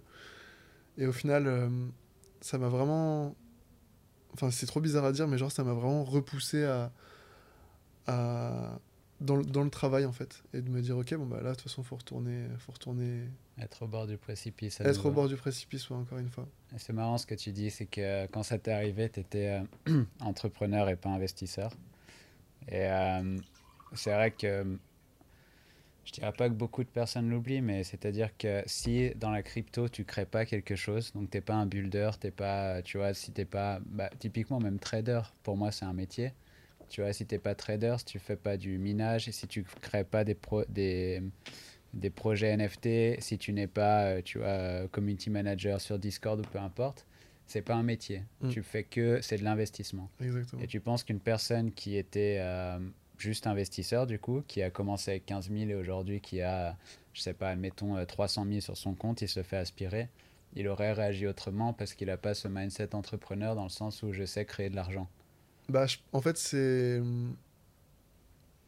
C'est la perception que j'en ai. Après, ça dépend, je pense, de chacun. Mais un investisseur, il se construit sur le pouvoir de son capital. C'est-à-dire que si tu lui enlèves tout son capital, bah, en fait, il doit recommencer à zéro, déjà à recréer son capital initial de départ, tu vois. Euh, et ça, c'est dur, je pense, pour Mhm. quelqu'un qui est peut-être qui a quitté peut-être son travail pour se focaliser dans la crypto ou dans des choses comme ça. Maintenant, je pense que c'est quand tu comprends le, un domaine, tu peux très facilement y trouver des opportunités autres que l'investissement pur. Mais j'imagine pour un investisseur, s'il était passé de zéro à la somme que j'avais sur mon MetaMask et qu'il avait tout perdu, je pense qu'il aurait peut-être mal pris. Et en tout cas, moi, je voyais que des solutions à tout ça. En fait, je me disais, bah, c'est quoi C'est peut-être le meilleur truc qui puisse. En fait, sur le moment, je me suis dit, c'est peut-être le meilleur truc qui puisse m'arriver. C'est incroyable quand même. Parce Ouais. que euh, on en a vu hein, des histoires sur Twitter euh, en crypto, des gars qui se sont fait aspirer leur wallet. Euh, grosse dépression, il me semble même qu'il y a eu des suicides Mm. par rapport post, même post-bull run, tu vois, ou se faire aspirer son wallet. Et toi, tu es là devant moi à me dire c'était probablement une des meilleures opportunités que j'ai eues, ça m'a reboosté. Ouais. Comment comment t'en es arrivé à là mentalement? À te dire que, ok, tout est positif, je prends le positif de cette hi- histoire incroyable et euh, je vais euh, reconstruire quelque chose, ça me motive. euh.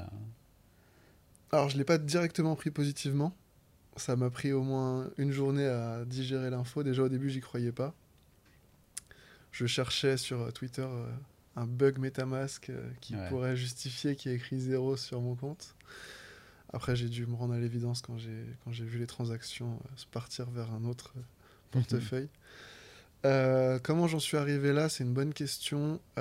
En fait, j'étais vraiment dans une période de questionnement et j'avais un coach qui m'accompagnait beaucoup sur cette phase-là de questionnement, donc à savoir euh, qu'est-ce que je veux faire, etc. Et il me posait beaucoup de questions hyper deep, genre euh, qu'est-ce que tu ferais dans ta vie si l'argent n'existait pas euh, Qu'est-ce que pourquoi c'est important pour toi d'avoir de l'argent? Enfin, tu vois vraiment, il, me challengeait vraiment sur des positions que j'avais initialement, et il m'amenait à revoir ma Enfin, il, me posait des questions et moi je m'amenais du coup à revoir ma, position face à une, perception d'une situation ou autre. Et quand c'est arrivé, je sais pas, je lui ai dit, je sais pas, c'est bizarre, je, je le prends bien en fait, parce que j'avais plus de motivation, parce que j'avais suffisamment d'argent en vrai pour être tranquille pendant, je pense, 5-10 ans, tu vois, en vivant tranquillement. Je pouvais pendant 5-10 ans ne pas bosser, et peut-être avec les bull runs euh, qui allaient arriver, me refaire un peu par-dessus, tu vois. Donc je me disais, ok, là je suis bien.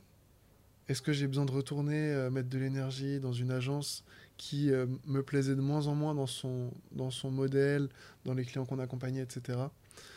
Et, euh, et, du coup, quand c'est arrivé, je me suis dit, ok, bon, bah, il faut, il faut y retourner, quoi.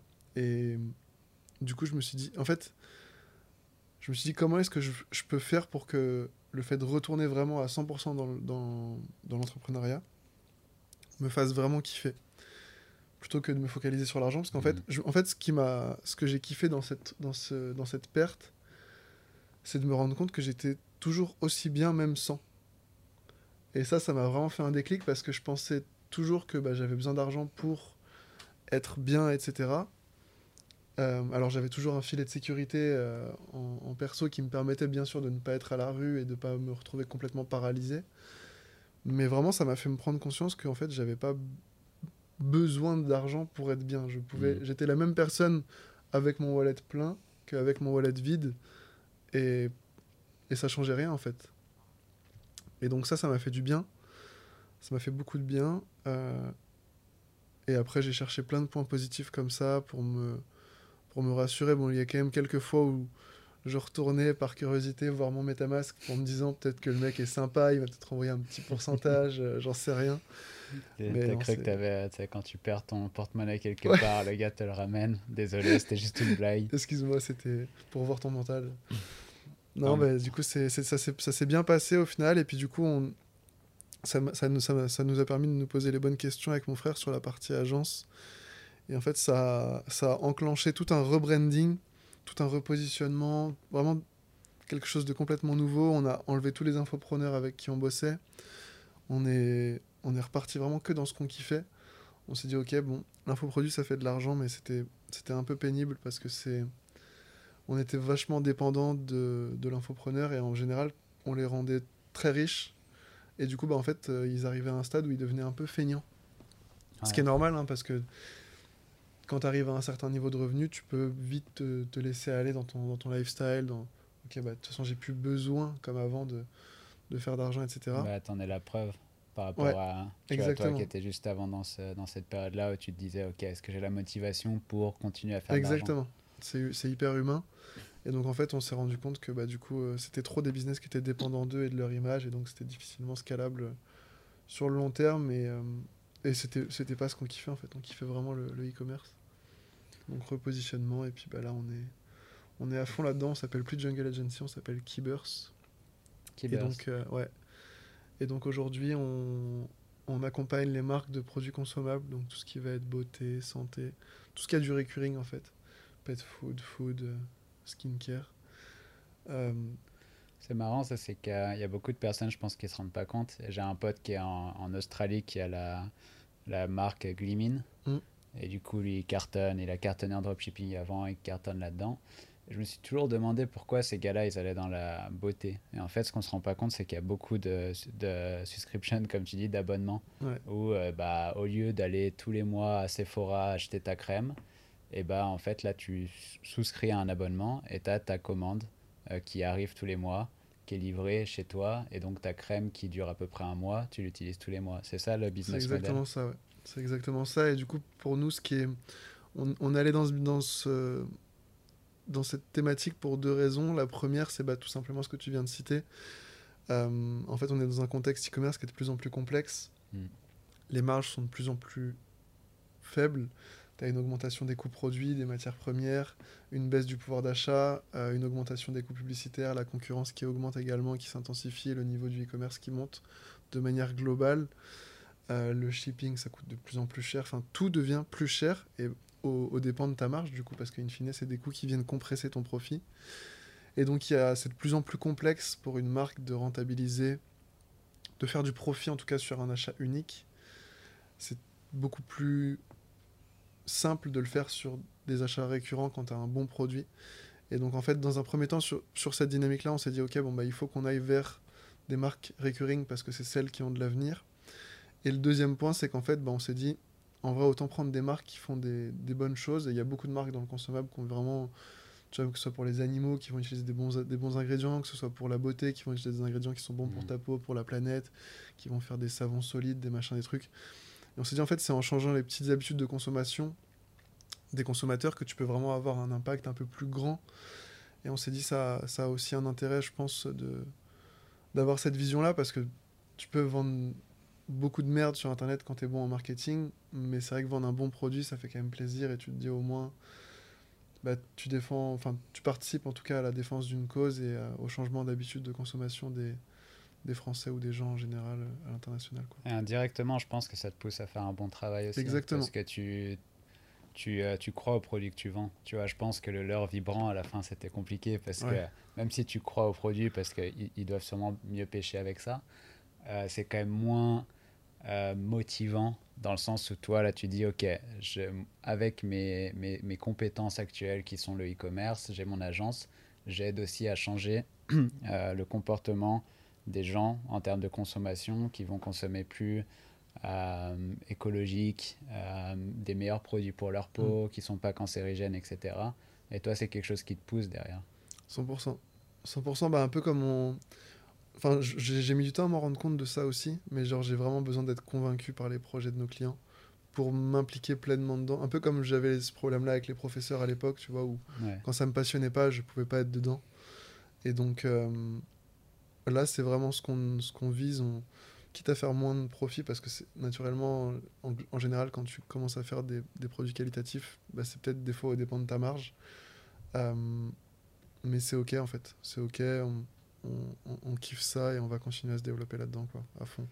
J'imagine que les, euh, du coup, les, les objectifs sont différents parce que quand tu as un abonnement, c'est pas pareil que vendre euh, un produit de façon unique. Quand tu vends un produit de façon unique, ton but c'est de toucher de plus en plus de monde de vendre un produit, mais tu t'en fous si la personne rachète, en mm. quelque sorte. Alors que là, tu as tout le côté rétention. Ou si des personnes annulent l'abonnement, tu vas devoir faire, euh, leur envoyer un email, par exemple, pourquoi vous avez annulé. Est-ce que euh, tu vas peut-être faire, euh, pas un upsell, mais tu vois, pour les garder, on va vous faire une promo sur quelques mois. Et tu as aussi cet aspect, je pense, qui est cool, c'est d'avoir, tu dis, OK, si la marque a 1000 abonnés par mois, elle fait tant. Mm. Si on atteint 2000, elle fera tant. Mais c'est un, un, un revenu récurrent.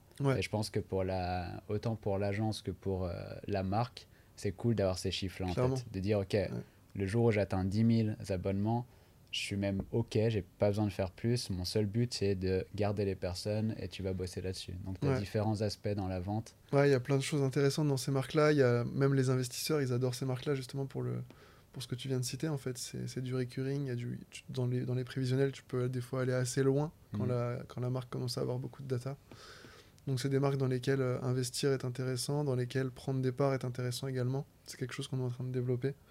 Donc, on va prendre des parts dans des marques euh, de, de produits consommables euh, ou autres. mais en tout cas, on va, on va aller dans ce sens-là pour pouvoir vraiment aller plus en profondeur en fait dans le business, apporter une vision complètement différente aux entrepreneurs avec qui on bosse et, et apporter notre expertise également euh, sur la partie e-commerce et euh, les aider dans ce sens-là. Et typiquement, même financièrement, sur une prise de part dans ce type de boîte, bah, c'est des parts qui valent plus cher que dans une boîte où il y a de l'achat unique parce que quand tu te projettes, enfin en général, un rachat de boîte, c'est orienté vers le futur. Mmh. Et donc, euh, bah, sur un achat unique, le futur, tu le vois pas toujours de manière évidente. Sur un achat récurrent, tu as quand même beaucoup plus de visibilité et donc bah, de confiance dans ton achat, donc potentiellement ton rachat de boîte. Et donc, bah, nous, en tant que qu'actionnaire de la boîte, bah, la vente de parts se fait beaucoup plus facilement, on va dire, ou est beaucoup plus évidente. Donc finalement, vous avez réussi à vous nicher. Ouais. Après toutes ces années. Ouais. ouais, ouais. Et tu penses que si vous, avez, vous aviez fait ça avant, ça aurait mieux marché? Ou tu penses que c'est juste une, euh, une question de temps, qu'il faut connaître plusieurs marchés, tester plusieurs choses pour vraiment voir euh, ce, dont tu, ce que tu aimes euh, quel type de domaine tu aimes travailler, quel type de personne, quel type de client tu aimes avoir. Donc c'est plus une question de temps. Tu referais la même chose ou tu ferais nicher directement? C'est une bonne question. Je pense que ce nicher, c'est quand même une facilité euh, au départ, dans le sens où tu as un message, une offre, hmm. un pitch, tout, est plus simple en fait, tu vois. As, tu peux mettre en place des processus. Nous, on l'a fait trop tard, je pense, de se nicher comme ça. Parce que typiquement, quand tu as un infopreneur un e-commerçant euh, qui a des achats uniques, un e-commerçant qui cherche de l'achat récurrent et euh, un, une boîte qui veut générer du leads, c'est des process de, de, gestion qui sont complètement différents. C'est des compétences qui sont, qui sont différentes dans une phase d'accélération. Et si tu veux vraiment délivrer un résultat hors du commun, ben, tu as besoin d'avoir vraiment euh, d'affûter ton épée pour faire un coup et de constamment essayer de faire le, ce même coup et de, de maîtriser, tu vois. Hmm. Comme, euh, je sais pas, je sais plus, je crois que c'est un. Je crois c'est Bruce Lee qui dit J'ai plus peur de quelqu'un qui fait mille fois un coup que une fois mille coups. tu vois, et je pense que c'est vraiment dans cette dynamique de se dire Ok, bah, nous, on veut. En fait, une agence, c'est aussi un. Ta capacité de scaling en agence, elle est. Tu peux la scale de deux façons. C'est soit tu vas prendre plein de clients et démultiplier ta base client et donc le nombre de personnes qui délivrent le service que tu vends à ces clients-là, euh, qui est un modèle qui fonctionne très bien. Ou alors, euh, nous, le modèle qu'on a choisi, c'est de prendre beaucoup plus, euh, de s'impliquer beaucoup plus dans nos clients, d'avoir peu de clients, mais de prendre un pourcentage des résultats qu'on génère à ces clients-là, et du coup d'aller beaucoup plus en profondeur. Et en fait, cette profondeur, quand tu la prends sur différentes typologies de clients, bah, tu peux pas aller aussi profond que tu le souhaites parce que tu es obligé de te former sur l'infoproduit, sur ça, sur ça, sur ça. Tandis que, bah, en fait, notre temps ne peut pas se démultiplier dans l'agence si ce n'est qu'en recrutant. Et donc, bah, pour maximiser encore une fois bah, la profitabilité, l'efficience de nos actions et l'impact qu'on a chez nos clients, on s'est dit bah, c'est beaucoup plus cohérent en fait d'avoir que des marques qui ont les mêmes problématiques, les mêmes enjeux, euh, potentiellement les mêmes objectifs, et donc bah, de, de systématiser la performance d'une marque de consommable en e-commerce. Ok. Euh, désolé, je... je me suis perdu. Je vais boire un verre d'eau. Faut bientôt manger. Ouais, c'est clair. Comme ça, faim. bon, ok. Du coup, si on reprend tout ton parcours, tu as commencé euh, en dropshipping en regardant une vidéo euh, qui, euh, qui t'a inspiré sur le voyage. Tu as fait un site sur la pêche. Ensuite, ce site-là a très bien marché, il s'est arrêté. Tu es parti sur plein de sites de dropshipping. Tu as lancé Jungle avec ton frère. Ouais. Ensuite, avec quatre personnes au début, puis avec ton frère. Jungle a bien marché. Tu as fait une grosse, grosse parenthèse NFT. Ouais. Euh, tu as fait ton propre produit NFT. Avant ça, tu as bossé pour les projets, puis fait ton propre produit NFT. Ouais. Et enfin, tu reviens sur Jungle qui devient Keybers et tu es niché dans tout ce qui est consommable, sur des abonnements, etc. Donc ça, c'est toi en 2022. Ouais. Euh, il y a une dernière chose que dont j'aimerais parler, c'est que euh, Arthur Rivière aussi, il est sur Twitter en ce moment. Aujourd'hui, tu as quoi 2000, 3000 personnes qui te suivent? 3000, ouais. Pourquoi tu fais ça? En fait, pour plusieurs raisons. Déjà, bah, très égoïstement, pour euh, bah, développer un personal branding et pouvoir justement être reconnu en tant que professionnel du coup du e-commerce. Ah, donc ça c'est le premier point. Le deuxième c'est bah, pour partager en fait parce que je me rends compte. Ça fait trois mois que je suis sur Twitter maintenant, enfin que je poste sur Twitter et euh, en fait à chaque fois que je fais que je, que je vraiment je me dis ok là je veux vraiment aider les gens. À chaque fois que je pars avec cette intention dans mon poste, ça fonctionne à fond, quoi. Et, et, je me, et je vois vraiment que ça aide des gens. Et du coup, bah, je me dis, bah, autant continuer là-dedans et de se dire, ok, on va essayer d'aider un maximum de personnes euh, sur Twitter et, et, ailleurs, je pense prochainement. Pour l'instant, c'est Twitter parce que c'est la plateforme que je préfère euh, en comparatif avec des plateformes comme LinkedIn où j'ai un peu plus de mal avec le, le format de, de, viralité sur ces, sur ces plateformes. Mais euh, ouais, sur Twitter, c'est ça, bah, du coup, offrir, partager mon expérience et du coup, bah, au travers de ce partage d'expérience, à la fois aider des gens qui sont e-commerçants à structurer leur entreprise, à structurer leur processus euh, marketing, à mettre en place les bonnes stratégies. Et pour ceux qui, qui, qui voudraient potentiellement un jour trouver un partenaire, bah, que quand ils cherchent ce partenaire, ils pensent à nous, mmh. parce qu'ils ont vu qu'on a... Enfin, en fait, on, on, va tellement offrir de valeur sur, sur Twitter et partout sur Internet qu'on sera une évidence, en fait. Ouais, c'est vrai qu'aujourd'hui, je dis tu as 2-3 000 abonnés. Je pense que quand le podcast sera en ligne, tu en auras peut-être 10 000. Parce que ça va très vite. Espérons, espérons. C'est euh, marrant, tu as parlé de personal branding. Et personal branding, pour moi, c'est un mot qui n'est pas encore euh, en France. Dans le sens où déjà c'est un mot anglais, mais ouais. c'est surtout une, une, idée qui est présente et omniprésente aux États-Unis en ce moment. Ouais. Et très peu en France, mais je pense que ça arrive. Et beaucoup de personnes euh, parlent du fait que le personal branding, c'est le futur. Si tu n'as pas, euh, donc si tu n'es pas, si tu marketes pas euh, ta propre personne, donc ton, toi, Arthur Rivière, tu ne pourras pas réussir dans les années qui arrivent. Et j'ai tendance à y croire beaucoup. Euh, et aussi, surtout dans le fait que, comme tu dis, à partir du moment, dès que tu as la notoriété, tu peux sortir n'importe quel produit, tu vas avoir un impact directement. Ouais, tu as ton projet NFT, si tu ressors un autre projet NFT et tu as déjà des abonnés, ça va forcément euh, mieux fonctionner peut-être. 100%. Et euh, que ce soit une nouvelle agence, que ce soit un nouveau produit, si un jour tu sors ton propre produit de beauté avec mm. une, un abonnement, les personnes vont suivre ton projet, etc. Toi, t'en penses quoi de ce personal branding? C'est un gros un gros pari que tu fais sur les prochaines années? Ouais, clairement, clairement, clairement. En fait, bah, comme tu dis, moi, c'est les, les, US qui m'ont beaucoup inspiré là-dessus. Parce qu'à la base, j'étais sur Twitter, mais en tant que consommateur. Mm -hmm. euh, et quand je voyais en fait l'écosystème e-commerce se développer aux États-Unis et la valeur qui était partagée dessus, mais j'étais mais vraiment sur le cul de voir autant de valeur donnée gratuitement dans un même endroit. Et du coup, des fois, je pouvais passer des heures et des heures sur Twitter juste à lire des, des choses et à me dire comment est-ce que je peux appliquer ça à mon business ou dans le business de mes clients. Et après, je me suis dit, mais en fait, pourquoi il n'y a pas ça en France? Et au début, je regarde, je regarde, je regarde, je, je vois vraiment rien e-commerce, quoi. Enfin, rien.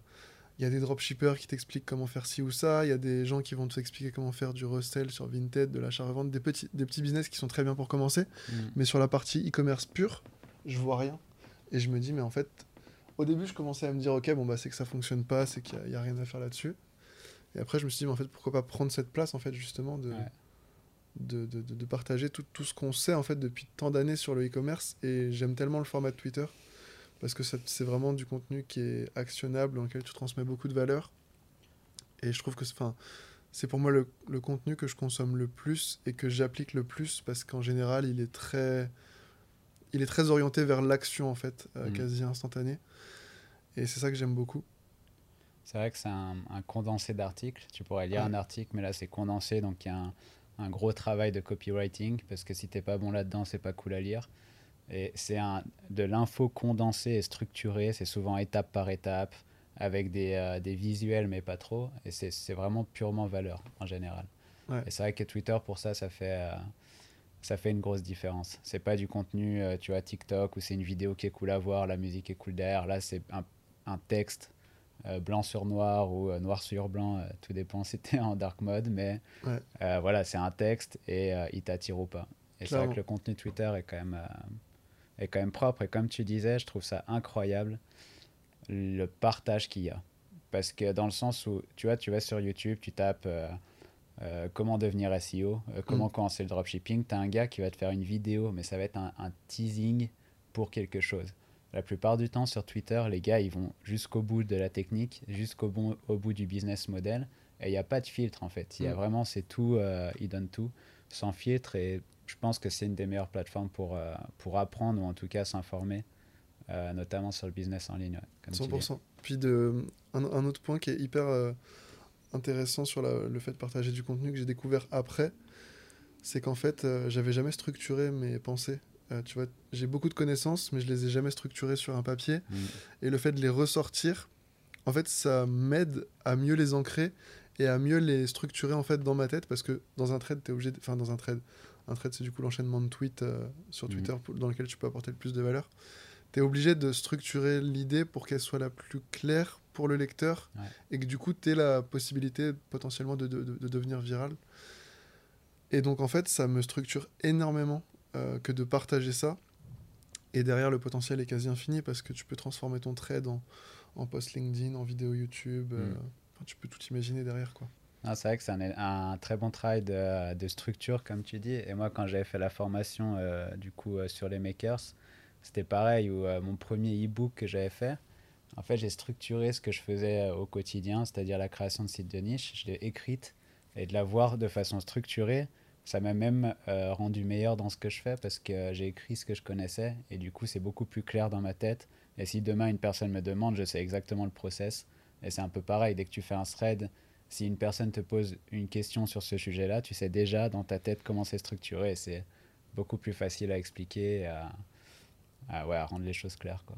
100%, complètement aligné. Et je pense qu'on a tous cette phase-là où, quand tu atteins un certain niveau, tu es obligé de transmettre pour passer au niveau d'après. Mm. Parce que c'est la transmission qui te fait structurer et du coup, bah, comme tu disais, remonter encore en compétence sur ce que tu pensais déjà être acquis, entre guillemets.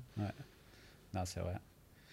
Et du coup, donc, tout ton parcours est quand même incroyable. Ça part du dropshipping, tu restes souvent en e-commerce, mais tu as fait une bonne partie NFT, à lancer ton propre projet NFT.